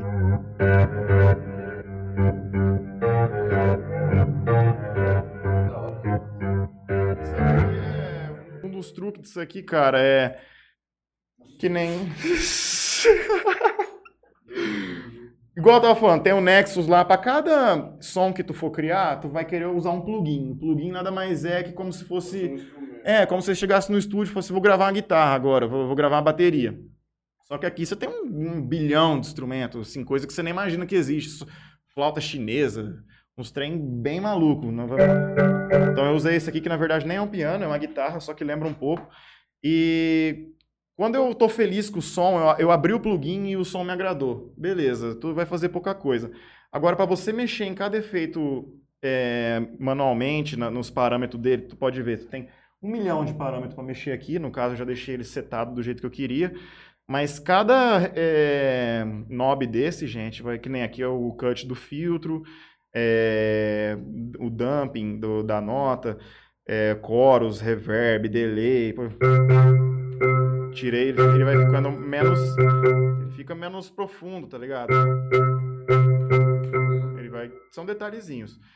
Mas eu quero mexer mais do que isso. Só isso aqui não serve. Então você vai e joga. Na verdade, não só mexer. Isso aqui é uma coisa muito importante, cara. Isso aqui, pensa que tu chega no estúdio, tem aquela mesona gigantesca, aqueles botão que você aperta, ele vai sozinho. Isso aqui, o que, que seria? Isso aqui seria uma mesa daquela, só que na tela do PC. Um mixer. O mixer é o seguinte. Tu tem dois processos de finalização da música. Tu pode fazer durante a música, não são necessariamente para finalizar. Cada um tem um método de produção diferente. A mixagem é você pegar cada elemento, igual no caso eu falei que eu tinha usado 17, mas foi mais. 17 é só o número de lei. Eu usei 43 aqui que eu tô vendo. É, 43 menos 4. aqui. Eu- trin- 39 para fazer o. Tem 39 elementos aqui na track. E você vem aqui e regula o volume deles individualmente. Porque a mix é, por exemplo, você tem uma, uma música de uma banda de rock, 30 instrumentos.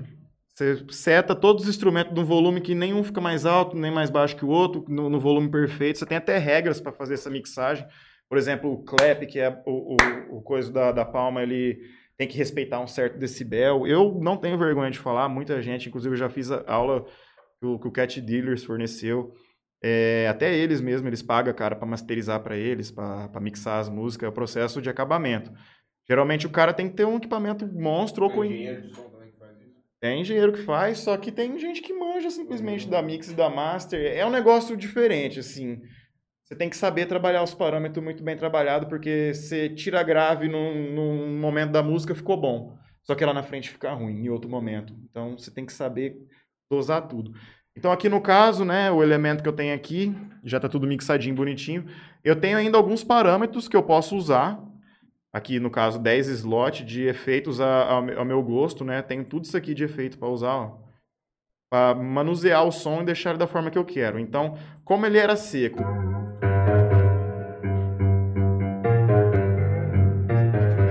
Pessoa batendo na tecla, parece. Não tem o groove, não tem aquela sensação dançante. Isso aqui é muito ligado ao sidechain, que ele faz essa parte de nivelar o volume, cortar ele, criar as lacunas.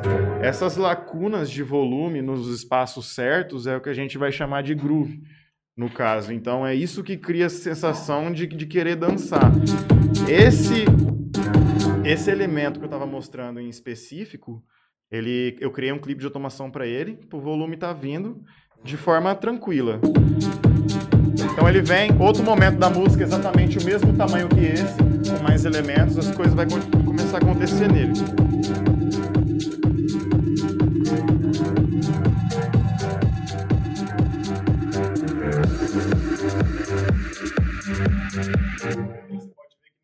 Momento aqui, ó, da música, é, eu só adicionei aqui uma percussãozinha a mais e tem uns elementos é, assim, isso aqui é, é pack que você baixa, é teu gosto, você vai adicionando no momento da música conforme você, você for achando melhor usar. É, no caso aqui, eles vêm em packs, né? Se tu, tu ba- Aí é um engenheiro de som costuma fazer essas paradas, mas dá pra fazer no próprio programa também, só que leva um pouquinho mais de tempo. Você vai querer usar os que já vem no pack. Essas coisas, mano? Não, tem muito DJ que chega e pega e grava, né? Grava o clap, pega o microfone, pá, bate a palma e grava, tá gravado. E faz música com coisa orgânica, batendo caninho de garrafa. É, inter- é outro método de produção, mas também é um negócio que dá pra fazer, é gostoso. Mas aqui no caso eu usei tudo que o próprio PC dispunha já, né? O, o programa no caso. Então o, o momento aqui, a música vai vir, ela vai crescer numa parte que eu, eu quero criar uma- um- um- algo dramático, assim, que vai. Eu tenho que tirar elemento para preparar para o próximo evento que está vindo, que aí eu vou in- introduzir o grave, é, o drop da música, efetivamente, né? Para criar essa tensão, essa, essa espera, tu sempre adiciona esses efeitos aqui e deixa a música correr e vai tirando elementos. Você tira os elementos que remetem ao grave.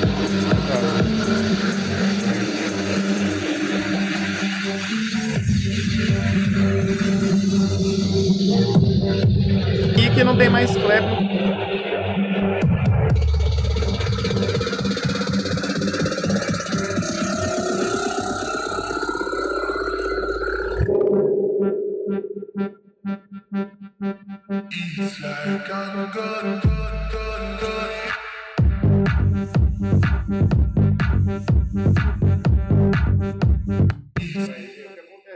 Cara, eu criei aqui o, o, o buildzinho, né? Não vou nem em- entrar muito nesses detalhes, mas você pode ver os é a maioria é criado, no caso, as caixas né, da bateria batendo como se fosse um rufar de tambores. Ele é manualmente. Tudo gira em torno de um piano, se tu ver. Isso aqui é um piano olhando de cima as teclas, né? E você coloca na hora que a, a tecla vai bater o negócio. É, Então aqui você cria tensão, você tira todos os elementos, você deixa só aquele leadzinho que a gente criou de início. E aqui é um trecho do vocal, nada mais do que um trecho do vocal recortado, né? Muito da hora o vocal. É, o vocalzinho ficou legal. Eu coloquei reverb. Você vai enfiando. É é até bom esses vocal. molecada que quer ser DJ aí não é pôr uma música dos outros. Uma atrás da outra, hein? É, o- Isso aqui é uma pica. Ser DJ e produtor, é, a diferença é gigantesca, assim. É dois trabalhos diferentes. tá? É a mesma coisa do piloto da Fórmula 1 e do mecânico. Não tem nem o que falar. Aí, be- baseline e demais elementos, cara. Aqui eu uso um kick, né? O kick que eu tava usando aqui era outro. Você pode ver até outra cor, ele tá em outro lugar. Ele é o kick primário e nós temos o kick principal. O kick principal, ele auxilia no grave. A gente não tem só a baseline para entrar quebrando tudo no grave. Então, esse é o kick antes, né? Porque a gente não quer demonstrar todo o grave pro pessoal no começo da track. A gente quer deixar o grave guardado para que o, que o drop chegar. E esse, o kick, pode ver a diferença. O grave dele é maior. E a baseline, né? A baseline aqui tá composta de dois elementos, mas que nem um brother meu, tem um, um brother que, ma- que masteriza e mixa para mim também, é, às vezes, que é o, o Cezão. Um grande abraço pro Cezão. Ele falou, cara, grave elegante é pouco grave. Não precisa fazer aqueles monte de coiseira. Às vezes você adiciona grave em cima de grave para tapar um buraco e você cria um problema. Então, no caso, o grave que eu usei aqui foi um. Como eu disse, né? Você tem todos os instrumentos aqui para trabalhar. E o que eu escolhi no caso. Até desculpa, vou- é, fo- foi esse aqui, eu quero mostrar depois. Então, o que eu escolhi aqui no caso foi um. Pessoal das antigas conhece bastante sintetizador Moog. Moog é clássico. Uma característica interessante do design, de, do- de vários gêneros ligados ao BPM, é a simplicidade das notas. Você não vem igual no, se fosse o EDM, você vê notas oit- oitavando aqui, pra tudo quanto é lugar. E aqui a gente tem uma nota topo só e só uma nota que destoa do resto. E aqui essa seria a, a baseline principal que a gente tem, né? É, e. Vou até tirar essa coisa aqui. É, você tem a baseline principal aqui. Saiu até do tempo, tá vendo? Que eu dei uma mexidinha aqui. Espaço, cara, é, é muito bizarro assim como é que funciona, porque você, tira um negocinho do momento, ele já.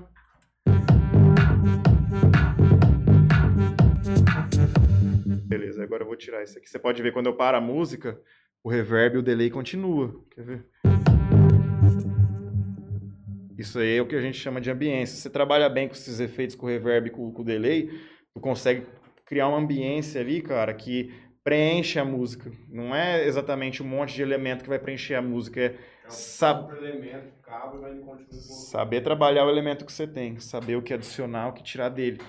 Então, no caso aqui, a outra baseline que eu criei, ela está composta em três, né? Três elementos aqui, mas Então ela só é, é ligada uma na outra, vamos pôr assim. Só ouvindo elas junto, quer ver? Ó? Inclusive porque aqui eu estou produzindo Desande, mas são poucas coisas que mudam para outros estilos. Lógico que não tão poucas, mas é, um exemplo. Se eu deixar. Porque aqui você vê vários elementos entrando junto. É, Só que analisando só a baseline por hora, quer ver? Analisando só a baseline, ela junto com a outra.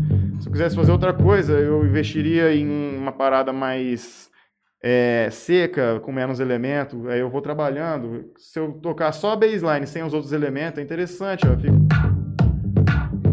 fica, por exemplo, sei lá, um, um techno. É, e. Você tem aqui o, o uplifter aqui para preencher o espaço, esse. Tem gente que gosta de usar isso aqui, tem gente que não gosta.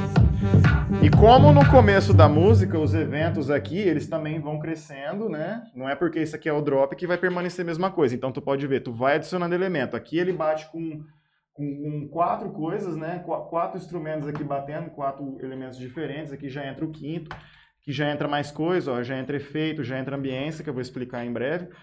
Então, beleza, temos aqui uma percussão entrando, E já entra outro elemento, que é o pianinho que eu falei do desande.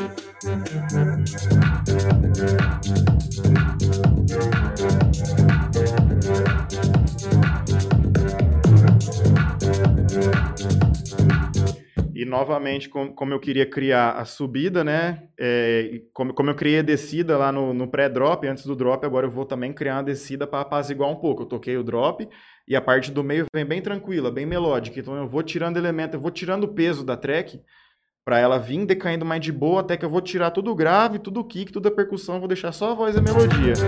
Pode ver.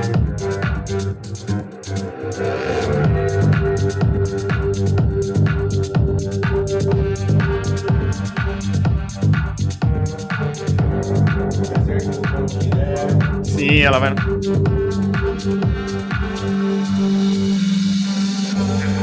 Caso aqui, esses dois elementos, coisa bem simples, gente. Lembrando daquela questão que eu falei dos plugins, você vai usar um a cada. Um por, pelo teu gosto pessoal. No caso aqui eu criei esse, que tem uma pegada, eu diria, um pouco vintage, né?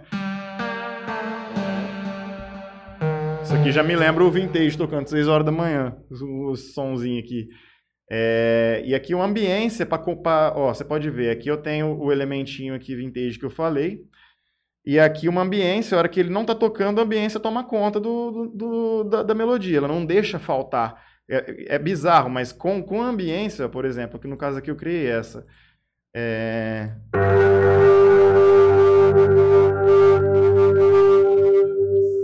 Você não dá muita, muita bola pra isso seco, tá ligado? Tocando sozinho. Só que aí tu vem.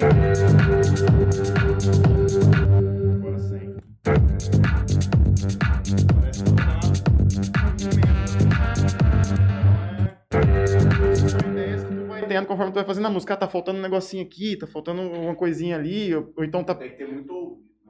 É, você tem que também ter. Não é muito ouvido, porque uma hora você acha a nota. Você vai descendo uma- manualmente, você não tem muitas notas. É variação de, de oitava, né? Então, ou tu desce, ou tu sobe. É, mas manualmente tu demora um pouco, mas você sempre acaba achando, cara. Vai ter aquele negócio que. O, o ouvido eu acho que é automático, tipo, ah, isso não soa legal, então tu já elimina. Aí o vocal eu já dou mais liberdade pra ele, eu já solto ele aqui.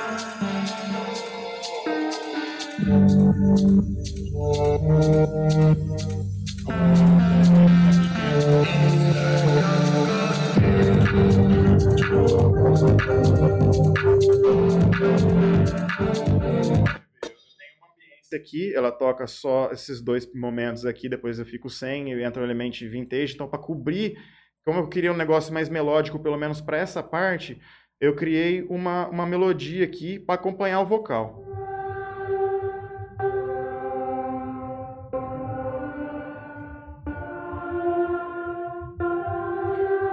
Parece que não faz muita diferença, porque ela tá tocando bem baixinho, mas é realmente ela- igual a questão da ambiência, a hora que eu tirei, percebe muito.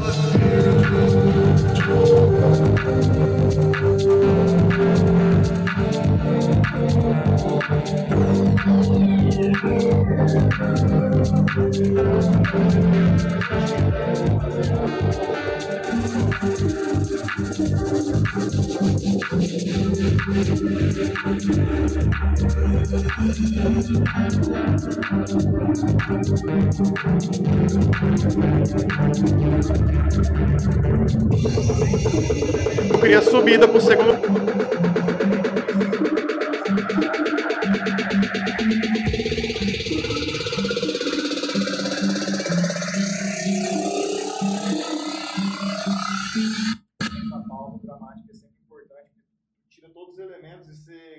Cria expectativa, tipo assim, nossa, acabou tudo, só tô tocando esse, esse refrãozinho aqui que vem por aí.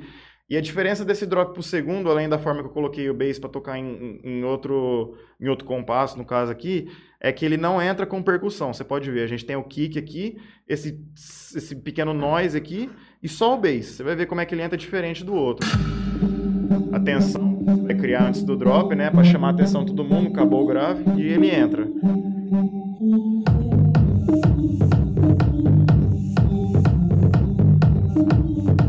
Clap e percussão entra depois.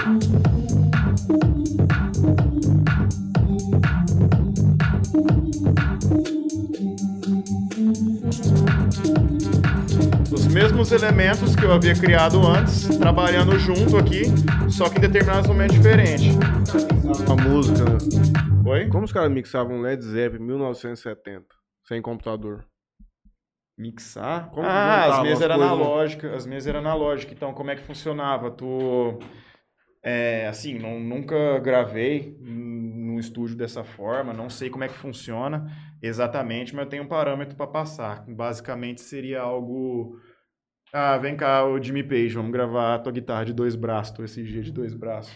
Vamos pegar, você vai gravar Starway to Heaven, por exemplo. Você vai pegar a guitarra de 12 cordas, você vai gravar nesse canal aqui. Então, tipo assim, quanto melhor a mesa, mais foda ela vai ter mais Grava e canal. Fica a parte dele, o outro vem e faz embaixo. É, tipo, como que eu vou explicar? Eles gravam, né? Depois eles pegam esses arquivos e vai jogando nos canal. Então, você pode ver, por que, que a mesa é tão gigante para essas mesas mesa analógicas? Porque tu pode mixar até 100 elementos numa música, igual eu falei do Michael Jackson lá, que usa as músicas grotescas com 70 elementos, assim. Cara não tiver uma mesa com 70 knob manual naquela época, não, não fazia, fazia. não fazia isso. Cada um dedicado a uma coisa específica. E é até engraçado, porque o cara tinha os monitores, ele tem os monitorzinhos do lado ali para trabalhar e ele vai manualmente, assim. Ele, inclusive, você aperta o botão, ele salva a memória. Tem algumas mais avançadas que salvam a memória de onde estava aquela, aque- aquele instrumento naquele determinado volume. Então, é um negócio manual, bem aí é manual. muito difícil, mano. Inclusive, até a menção É honrosa. muito detalhezinho, é É muito. É, tem música muito maior que essa aqui. Eu fiz bem basiquinha pro pessoal entender, mas já teve música minha que ficou acho que com 68. Então ela veio até aqui. 68 canal. Ela veio, ela veio bastante, cara. E no caso aqui tá bem simples, só que tem música que é mais simples ainda e, e os caras. E a música fica. Vira hit. Sim, vira hit. Aqui no caso. Aí ela vem, né, do jeito que tava vindo, e ela vai suavizando pra acabar. Até que. Você pode ver, ela vai acabando, vai perdendo elemento. Ela vai acabando, os elementos vai esvaindo dela. Sempre o efeitinho pra editar os momentos da track.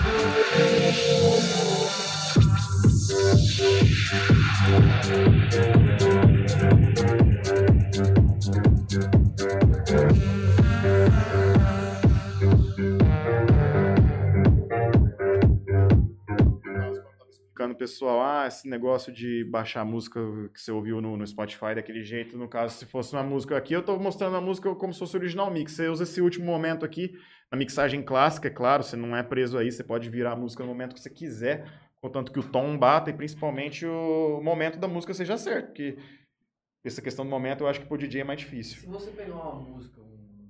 Um MP3, em ponto MP3 na net, sei lá, ou baixar alguma música do Spotify, e você jogar aí no programa, ele vai distinguir os canais também, assim? Os... Não. As camadas? Mas dá pra você fazer isso, dá porque, igual eu falei pra você, que eu baixei o pack do, da música do Michael Jackson, acho que era Billie Jean, não lembro, e ele vem um arquivo zipado, né? Como que eu vou... É que eu não tenho mais aqui comigo, porque quando, vou, quando você vai mandar, por exemplo, o cara fazer a master, igual eu já fiz isso. Então, como é que funciona? É, você manda só isso aqui, por exemplo. Se eu usei 17 canais, vai ser 17 vezes que eu vou ter que vir converter manualmente cada um desses negócios. Então, isso aqui é um canal o cara mixar e masterizar. Eu pego, converto, aí eu coloco um trecho da voz ampliada em Wave, vai pesar lá uns 70 mega, 100 mega, e coloco na pasta. Aí eu venho aqui, dois, voz, melodia secundária, pá. Aí eu venho aqui, três, kick primário, e vai por, percorre todos esses aqui. No final vai ter 17 arquivos lá. Tu fecha isso aqui, você abre o, né, o projeto novo, tu vem, joga todos os arquivos, eles vão vir certinho aqui, ó. Então a música vai estar montada, Uhum. isso aí é pra mixar e masterizar. Quando você vai masterizar, não, só masterizar. Você manda a música pronta, isso aí foi até o Cezão que me ensinou. Você manda a música pronta e o cara mesmo, ele ele mixa a partir, ele masteriza a partir daquele arquivo único. Aqui já mixar e masterizar já dá mais trabalho, mas se fizer os dois assim de uma forma impecável, Eu pergunto porque, por exemplo, com vídeo, se o cara fizer no After lá, enfim, essas coisas, se você jogar o MP4 pra dentro do After, ele não vai ficar com todas as camadas que o cara usou. Mas você consegue ver é, É, quer esses ver? mais de transição, de você consegue ver? pegar a time dessas coisas. posso até Que hora que um efeito entra, que hora que o outro efeito sai. Posso até ver aqui. é, Você não tá com Windows XP aí não, né? Mano, o meu Windows é o 7. Não mudou a interface, Matheus. Ah, é pra desatolar que nem aqui. 98 essa interface. Eu gosto porque ela ela usa menos da, da RAM do PC. Eu, eu uso esse PC, ele é só pra isso, assim. Eu tive um jogo na minha vida, foi mais de 10 anos, comprei do, do meu primo esse PC, cara. Troquei num celular, filho. O cara salvou minha vida. Troquei no Sony Xperia. O Xperia eu tinha entrado na piscina com ele. O negócio entrou água dentro, era prova da água. E eu mandei uma puta carta pra Sony. Faltava um, um mês pra acabar a garantia. Eu falei, não, porque eu, eu amo a Sony, eu sou consumidor, mas Mandaram outro. mas se vocês não, não trocar meu celular, vou ter que entrar com uma ação e mandar outro celular. Meu primo queria, eu, trocamos meio que na orelha. Acho que foi o celular mais uns 300 reais. E tem me salvado desde então. Igual você tava falando, Lei. É, isso aqui é uma música, a hora que você abre ela no programa, uma música pronta, de outro DJ, tá ligado? Que eu baixei e coloquei aqui. Tu analisa, tu, tu pode ver, ó. É, você tem o espectro da música. Então, no caso aqui, eu sei que, que sem, só de olhar, eu sei que isso aqui é o kick, ó. Porque a, a marca dele é, dá ênfase ó, no, no- na frequência grave, pelo, pelo contorno da curva. Então, então você pode ver todos os eventos estão aqui, ó. Igual eu falei da minha música ali, ó. Então os eventos eles começam mais de boa. Você começa a mudar os eventos a partir da- das transições aqui.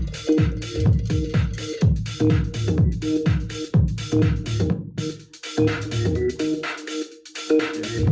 pode ver. Tem o build aqui, ó. Ele replica tudo isso.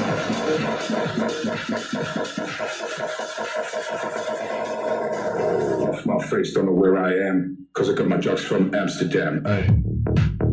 Então, é mais ou menos assim. E pra mixar, por exemplo, isso aqui tá em 124. Essa música acho que é 125. Só vou só para dar uma ideia. É, Essa aqui eu sei que é 125 o tempo dela, né? Então, como que funciona a mixagem? Aqui eu não tenho uma CDJ aqui para mostrar. Também acho que daria muito muito roleiro trazer CDJ, trazer caixa, trazer PC. Organizava tudo. Então, eu peço até desculpa, mas bagulho. É, vamos aqui. Então aqui a música, eu tô colocando ela para 124 BPM, que é o tempo do projeto. Essa é a minha música A. Finge que essa música tá no deck A. Ahn, sei lá, vou pegar uma música aqui. Eu não encaixo. Pior que se tiver tudo no mesmo BPM, você pode encaixar. No- se tiver tudo no mesmo, no mesmo BPM, você encaixa. Dependente do, do tom, né? Você não pode virar uma hora que o tom da música conflita com o da outra. Se tiver no mesmo tom, tu vira qualquer coisa. Funk com eletrônico, dá pra virar. O negócio é meio bizarro. Vou descobrir o BPM dessa música aqui, né? Finge que tá tocando essa que nós acabou de ouvir. E eu sei que o BPM dela é 125, o, o- a CDJ tá mostrando. E aqui no caso eu vou descobrir o BPM dessa, que é a música que eu tô pretendendo pôr de, de próxima, no caso. É, transformar elas para o mesmo BPM, o programa tem um tempo de leitura dele. Do mesmo jeito que a CDJ tem lá. De... É, mas a CDJ é bem rápida, você costuma jogar. Ah, 123, é quase a mesma coisa. Então eu vou pegar, vou vir aqui, né? Isso aqui. Vai passar ela pra 125. Vou passar ela para 124, que tá o tempo do, do projeto, mas não seria o certo. Seria o certo passar para 125. É 123, né, que ela tem, 123. Então, deixa nivelando tudo no mesmo BPM, cara. É... Agora sim. Agora eu teria que achar como seria no, na hora do DJ tocando o negócio. Isso aqui é só para deixar ela com o mesmo tom. Na CDJ você vai alterar o tempo e isso não vai, por exemplo, você vai acelerar. A música não vai ficar com a voz do Alvin e os esquilos. Ele vai modular e ressamplear a música para ela ficar certo naquele tempo com um tom ideal. Nunca que a CDJ vai fazer o negócio tocar desse jeito aí que eu falei. Então, no caso aqui, é, momentos de tensão, né? A, a música aqui está acabando, está nos últimos momentos. Eu preciso garantir que não ocorra uma bateção de panela. Eu acho que vai até ter, tá tendo ba- batendo panela aqui, porque eu coloquei de qualquer jeito. Mas eu vou tirar o snap aqui. Quer ver? Vamos.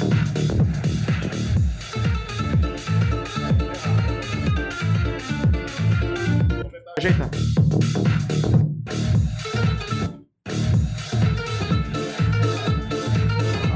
Encaixou.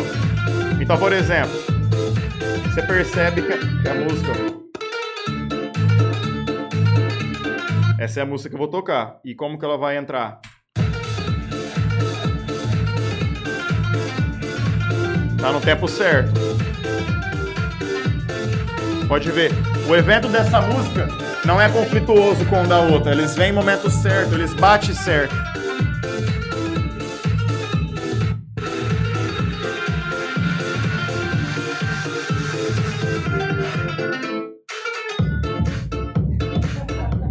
Então, no caso, é lógico que aqui eu tô demonstrando no, no programa, mas na vida real seria mais ou menos assim, cara. É, mexer com. Não, é uma ciência bem, é uma ciência. bem ampla. Cada estilo tem tua, Ah, tem teu jeito de mixagem diferente, o trance mesmo tem. Se você tivesse que Muito escolher um caminho, produzir ou tocar, você pra qual? Produzir, sem sombra de dúvida. Eu amo tocar, eu acho que um complementa o outro, só que, cara, produzir, assim, eu- o DJ que só toca, ele pode ser um cara foda. Inclusive, eu conheço vários que são monstros, assim, ótimos DJ. Só que em determinado ponto vai fazer falta a produção, vai, não vai pegar tão bem tocar, por exemplo, 10 anos seguidos só música dos outros e, Uhum. pô, tu não vai produzir nenhuma O Vintage música. produz. Não, o Vintage é um dos maiores produtores do Brasil. Monstruoso. O contribuição desse. O, o cara é um puta DJ. Uhum. Mas a contribuição dele como produtor é ainda maior do que como DJ. Não tem o que falar. O Loco também compôs. né? É, todos esses caras. É, todos esses caras que fica famoso é porque eles têm música deles. Uhum. Não tem como você falar assim, não, tem um DJ que o cara é o brabo, mas ele só toca a música dos outros. Ah, a música é vintage, culture. Ele né? vai longe. Ele até vai, mas não chega ao patamar Coloca o nome da música caras. do Vintage e coloca lá entre entre parênteses. É, tipo, Original. Balim Remix. É, Vamos, vamos lançar um balinho remix. Uhum. Enfim, Vamos cara. sim, pode deixar que eu vou fazer. Desse jeito aí, daqui uns três anos eu, eu, eu, eu solto uma música pra Só pra entender, pra abrir esse negócio, com esse monte de botão, Rapaz, onde... É o que eu É falo, nada. molecadinho, vai estudar, hein? Mas né? aí que eu Não sai falo. pra noite, pra fora loló e ficar tocando DJ, não. Tem tem que produzir música, patrão. uma coisa bizarra é que isso aí você vai aprendendo a mexer nessas coisas. Você aprende. Tem, tem muita coisa que eu não sei ainda o que, que é, é muito difícil, cara. Realmente tem muita coisa escondida aqui, é camadas e camadas. É tipo o oceano. Você desce um tanto de metro, tem até as coisas, você desce mais e você vai encontrando coisa nova, possibilidade nova. Igual eu achei o tempo da música, tem mais outros quatro jeitos de você mudar o tempo da música nesse programa sem ser aquele que eu usei. É, Só que aí você vai aprendendo com o tempo, igual eu falei, é muito importante, é, não muito importante, mas é bom que você tenha uma bagagem anterior, um instrumento antigo que você tocava igual eu tocava guitarra. Esses negócios, por exemplo, chorus, reverb, delay, filtro, Uhum. eu já sabia tudo, porque isso, isso era os pedal da guitarra, que, por exemplo, flanger, reverb, chorus, delay, tudo que a gente escuta na guitarra do Gilmour, no Pink Floyd, em várias músicas. Então, eu tive pedaleira, que é que dá o som da guitarra, muda o som da guitarra, é, sintetiza. É, e eu aprendi com base nisso. Então, vários desses botões já tinham um pré-conhecimento do que era. Mas 99% eu não sabia. E vai na fuçada mesmo. Tem muita videoaula, tem muita coisa interessante para ver no YouTube. É, o interessante é tu saber o que você está procurando. Por exemplo, ah, eu quero saber fazer um drop de tech house. Então você vai lá e procura um tutorial de, de drop de tech house. Eu quero saber como converter o tempo da música pela metade e não deixar ela com a voz grossa. Tipo, que sempre fica nesses programas. Vamos ver se o chat GPT vai poder ajudar a gente a produzir uma música. Agora que a gente terminar aqui, vou te mostrar uma ferramenta de inteligência artificial nova aí. Brabo mesmo? Brabo. Será que ele entra aqui e faz a música? Rapaz, vamos ver. Não duvido, não. Se ele não mostrar pra você, ele vai te falar como faz. É, até dá, dá pra programar um negócio pra fazer, mas basicamente é isso, cara. É, não tem muito segredo, assim, depois... Não, não tem não. Aí, Não tem muito não segredo, tem, não. você está vendo, é bem de boa, bem light, cara. Tem, pro, tem projeto meu que eu tenho que deixar ele carregando, vou tomar banho, vou comer, vou fazer qualquer coisa, volta uns 20 minutos, aí ele carregou. E o negócio rebenta, usa tudo a RAM do PC isso aqui. tá? E 2023 pro DJ comprar- Não, vou ter que comprar uns, uns coisas pra fazer um upgrade. Como é que é? 2023 pro DJ Moldark, produtor. Ah, eu quero. Eu tava muito numa. Não esse ano que passou agora, mas antes eu tava vindo muito de uma pegada. Eu acho que, tipo assim. Tu não pode pensar em dinheiro, cara. Você tem que entrar igual eu entrei quando tinha lá o projeto Skelter. Eu só quero viver bons momentos, cara. Eu não quero. É, Tá milionário. é, ficar milionário, abandonar eh, a advocacia, por exemplo, para viver disso aí, porque tocar, assim, exige menos tempo, né? Tu vai na festa, teu trabalho é uma hora e meia ali, por exemplo, e você vai embora. É, tu não pode pensar no, no- Lógico, você tem que ganhar dinheiro, você tem que valorizar teu trabalho. Isso Não tô falando pro cara tocar de graça de jeito maneira. Só que tu tem que pensar, eu tô, feliz nisso, eu tô tocando o estilo que eu queria tocar, eu tô representando. E o meu eu de 10 anos atrás, que é quando eu comecei com, a- com o DJ, estaria orgulhoso do meu eu de hoje. Nossa, Mataru. E, e eu. tô- Essa foi pro você, ô Mataru. Só que aí o. é, tu vai. Você tá feliz com o que você tá fazendo? Tá feliz? Você tá tocando? É, se for só pelo dinheiro, cara, por exemplo, não tenho nada contra vários barzinhos que eu toquei, que são casas assim ótimas de show, lugar bonito, lugar da hora, com os gerentes são gente boa pra caramba. Só que isso não, não, não tem nada a ver com a pessoa deles ou com a casa, é com a minha profissão. Que eu escolhi ser DJ de música eletrônica quando eu desabilitei o Big Room, os gêneros do EDM, fui partir pro low BPM. é, eu já tinha em mente que eu ia pegar aquilo e eu ia aprender a amar aquilo. Então eu sinto que tu tá ganhando dinheiro, mas tu cede ali, você toca um funk quando a pessoa pede, tu, tu faz um negócio e isso aí já. Isso, isso aí até pega mal. Você, ah, como é que o cara DJ de eletrônico tá tocando funk? Aconteceu algumas vezes comigo, infelizmente, foram pouquíssimas, mas é que serve pra gente aprender. É, Não abandona o estilo que você, que você ama tocar, cara. Não, não, não tem como. Você tem que fazer aquilo lá pra ser feliz. Não, não tem que Igual você acha que o, que o Vintage teria produzido alguma música boa se ele tivesse ido só com a mentalidade, por exemplo, não, preciso produzir porque eu quero comprar um Lamborghini, eu quero comprar uma casa na praia e é por isso. É por amor. É, é por amor à música. E é, é intrigante quando você faz o drop, que a gente ouve o drop aqui de uma forma, mas a hora que você faz e você escuta ele e as lacunas tá certinho, o grave tá certinho, a groove, o, o, o groove tá, tá, tá groovando legal, é, é, é assim, é, é é re- recompensa Uhum. e te deixa feliz, cara. Então é isso que tu tem que perseguir, não tem que tocar pelo, pelo dinheiro só, você tem que ser feliz. No momento que você perceber que você tá desandando, que você tá indo mais pelo dinheiro, você dá uma parada, cara. Você volta às tuas origens, valoriza tuas origens sempre, tuas influências, os DJ que fizeram você chegar até aqui. Por isso que agora eu vou focar mais, é, na verdade, 100% né, em festa, que é do, do estilo que eu toco, é o que eu faço, é onde eu posso demonstrar meu trabalho, cortar 100% locais que pode me abrir para tocar para outros estilos, que pode Uhum. correr o risco. É, porque, cara, não tem como Não é o que você quer. não é o que eu quero e você tem que fazer algo que te valorize musicalmente, assim, pelo que você gosta. Não que os outros estilos não valorizam, mas aí é, o cara é DJ de funk, então ele vai ser DJ de funk, ele vai trabalhar para isso. Então, eu tô pensando mais que esse 2023 agora, Balinho, vai ser mais rato de quarto, ficar dentro do quarto ali várias horas, não tomar sol na- nem nada Fazendo música. fazendo música. Porque se eu abrir aqui a área de trabalho, inclusive nem tem como, porque a coisa, a placa de vídeo não pegou certo aqui o negócio, eu não consigo desabilitar o projeto daqui. Só dando Nossa. Ctrl Alt Del. Só que tem, assim, como vai ter uns 80 projetos nesse PC aqui. Vários dá pra produção. terminar e vários, pra- várias coisas pra fazer. E tu tem que fazer o que você ama, cara. Dinheiro é consequência. Dinheiro é consequência. Se tu fizer pelo dinheiro, tu nunca vai conseguir o dinheiro. Então é sobre isso, meu patrão. Sobre isso, cara. Foi de boa, não foi? O que eu. O programa? Uma delícia, cara.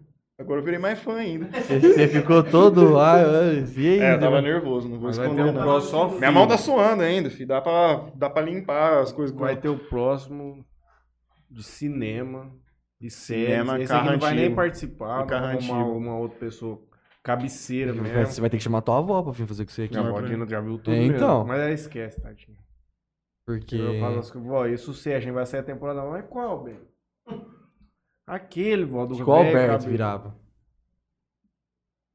Albertinho pra falar de O filme? Alberto é igual a minha avó, tio, ele não vai lembrar das coisas. Chama o Mataruco pra falar de filme, cara. O Mataru Ah, nunca assistiu nem... Eu nem- assisti o Esqueceram de Mim uma É. vez, eu sei o que eu lembro. Fernandez, segunda-feira quem que vem no Terrorcast? É o Fábio, do Fiorani. Fábio Fiorano Café. E na quinta-feira, Juninho? Lipão Henrique. CMO Energia Solar. Sem sombra de dúvida. vai pagar um lanche pra turma? Ah, vamos confraternizar agora, né?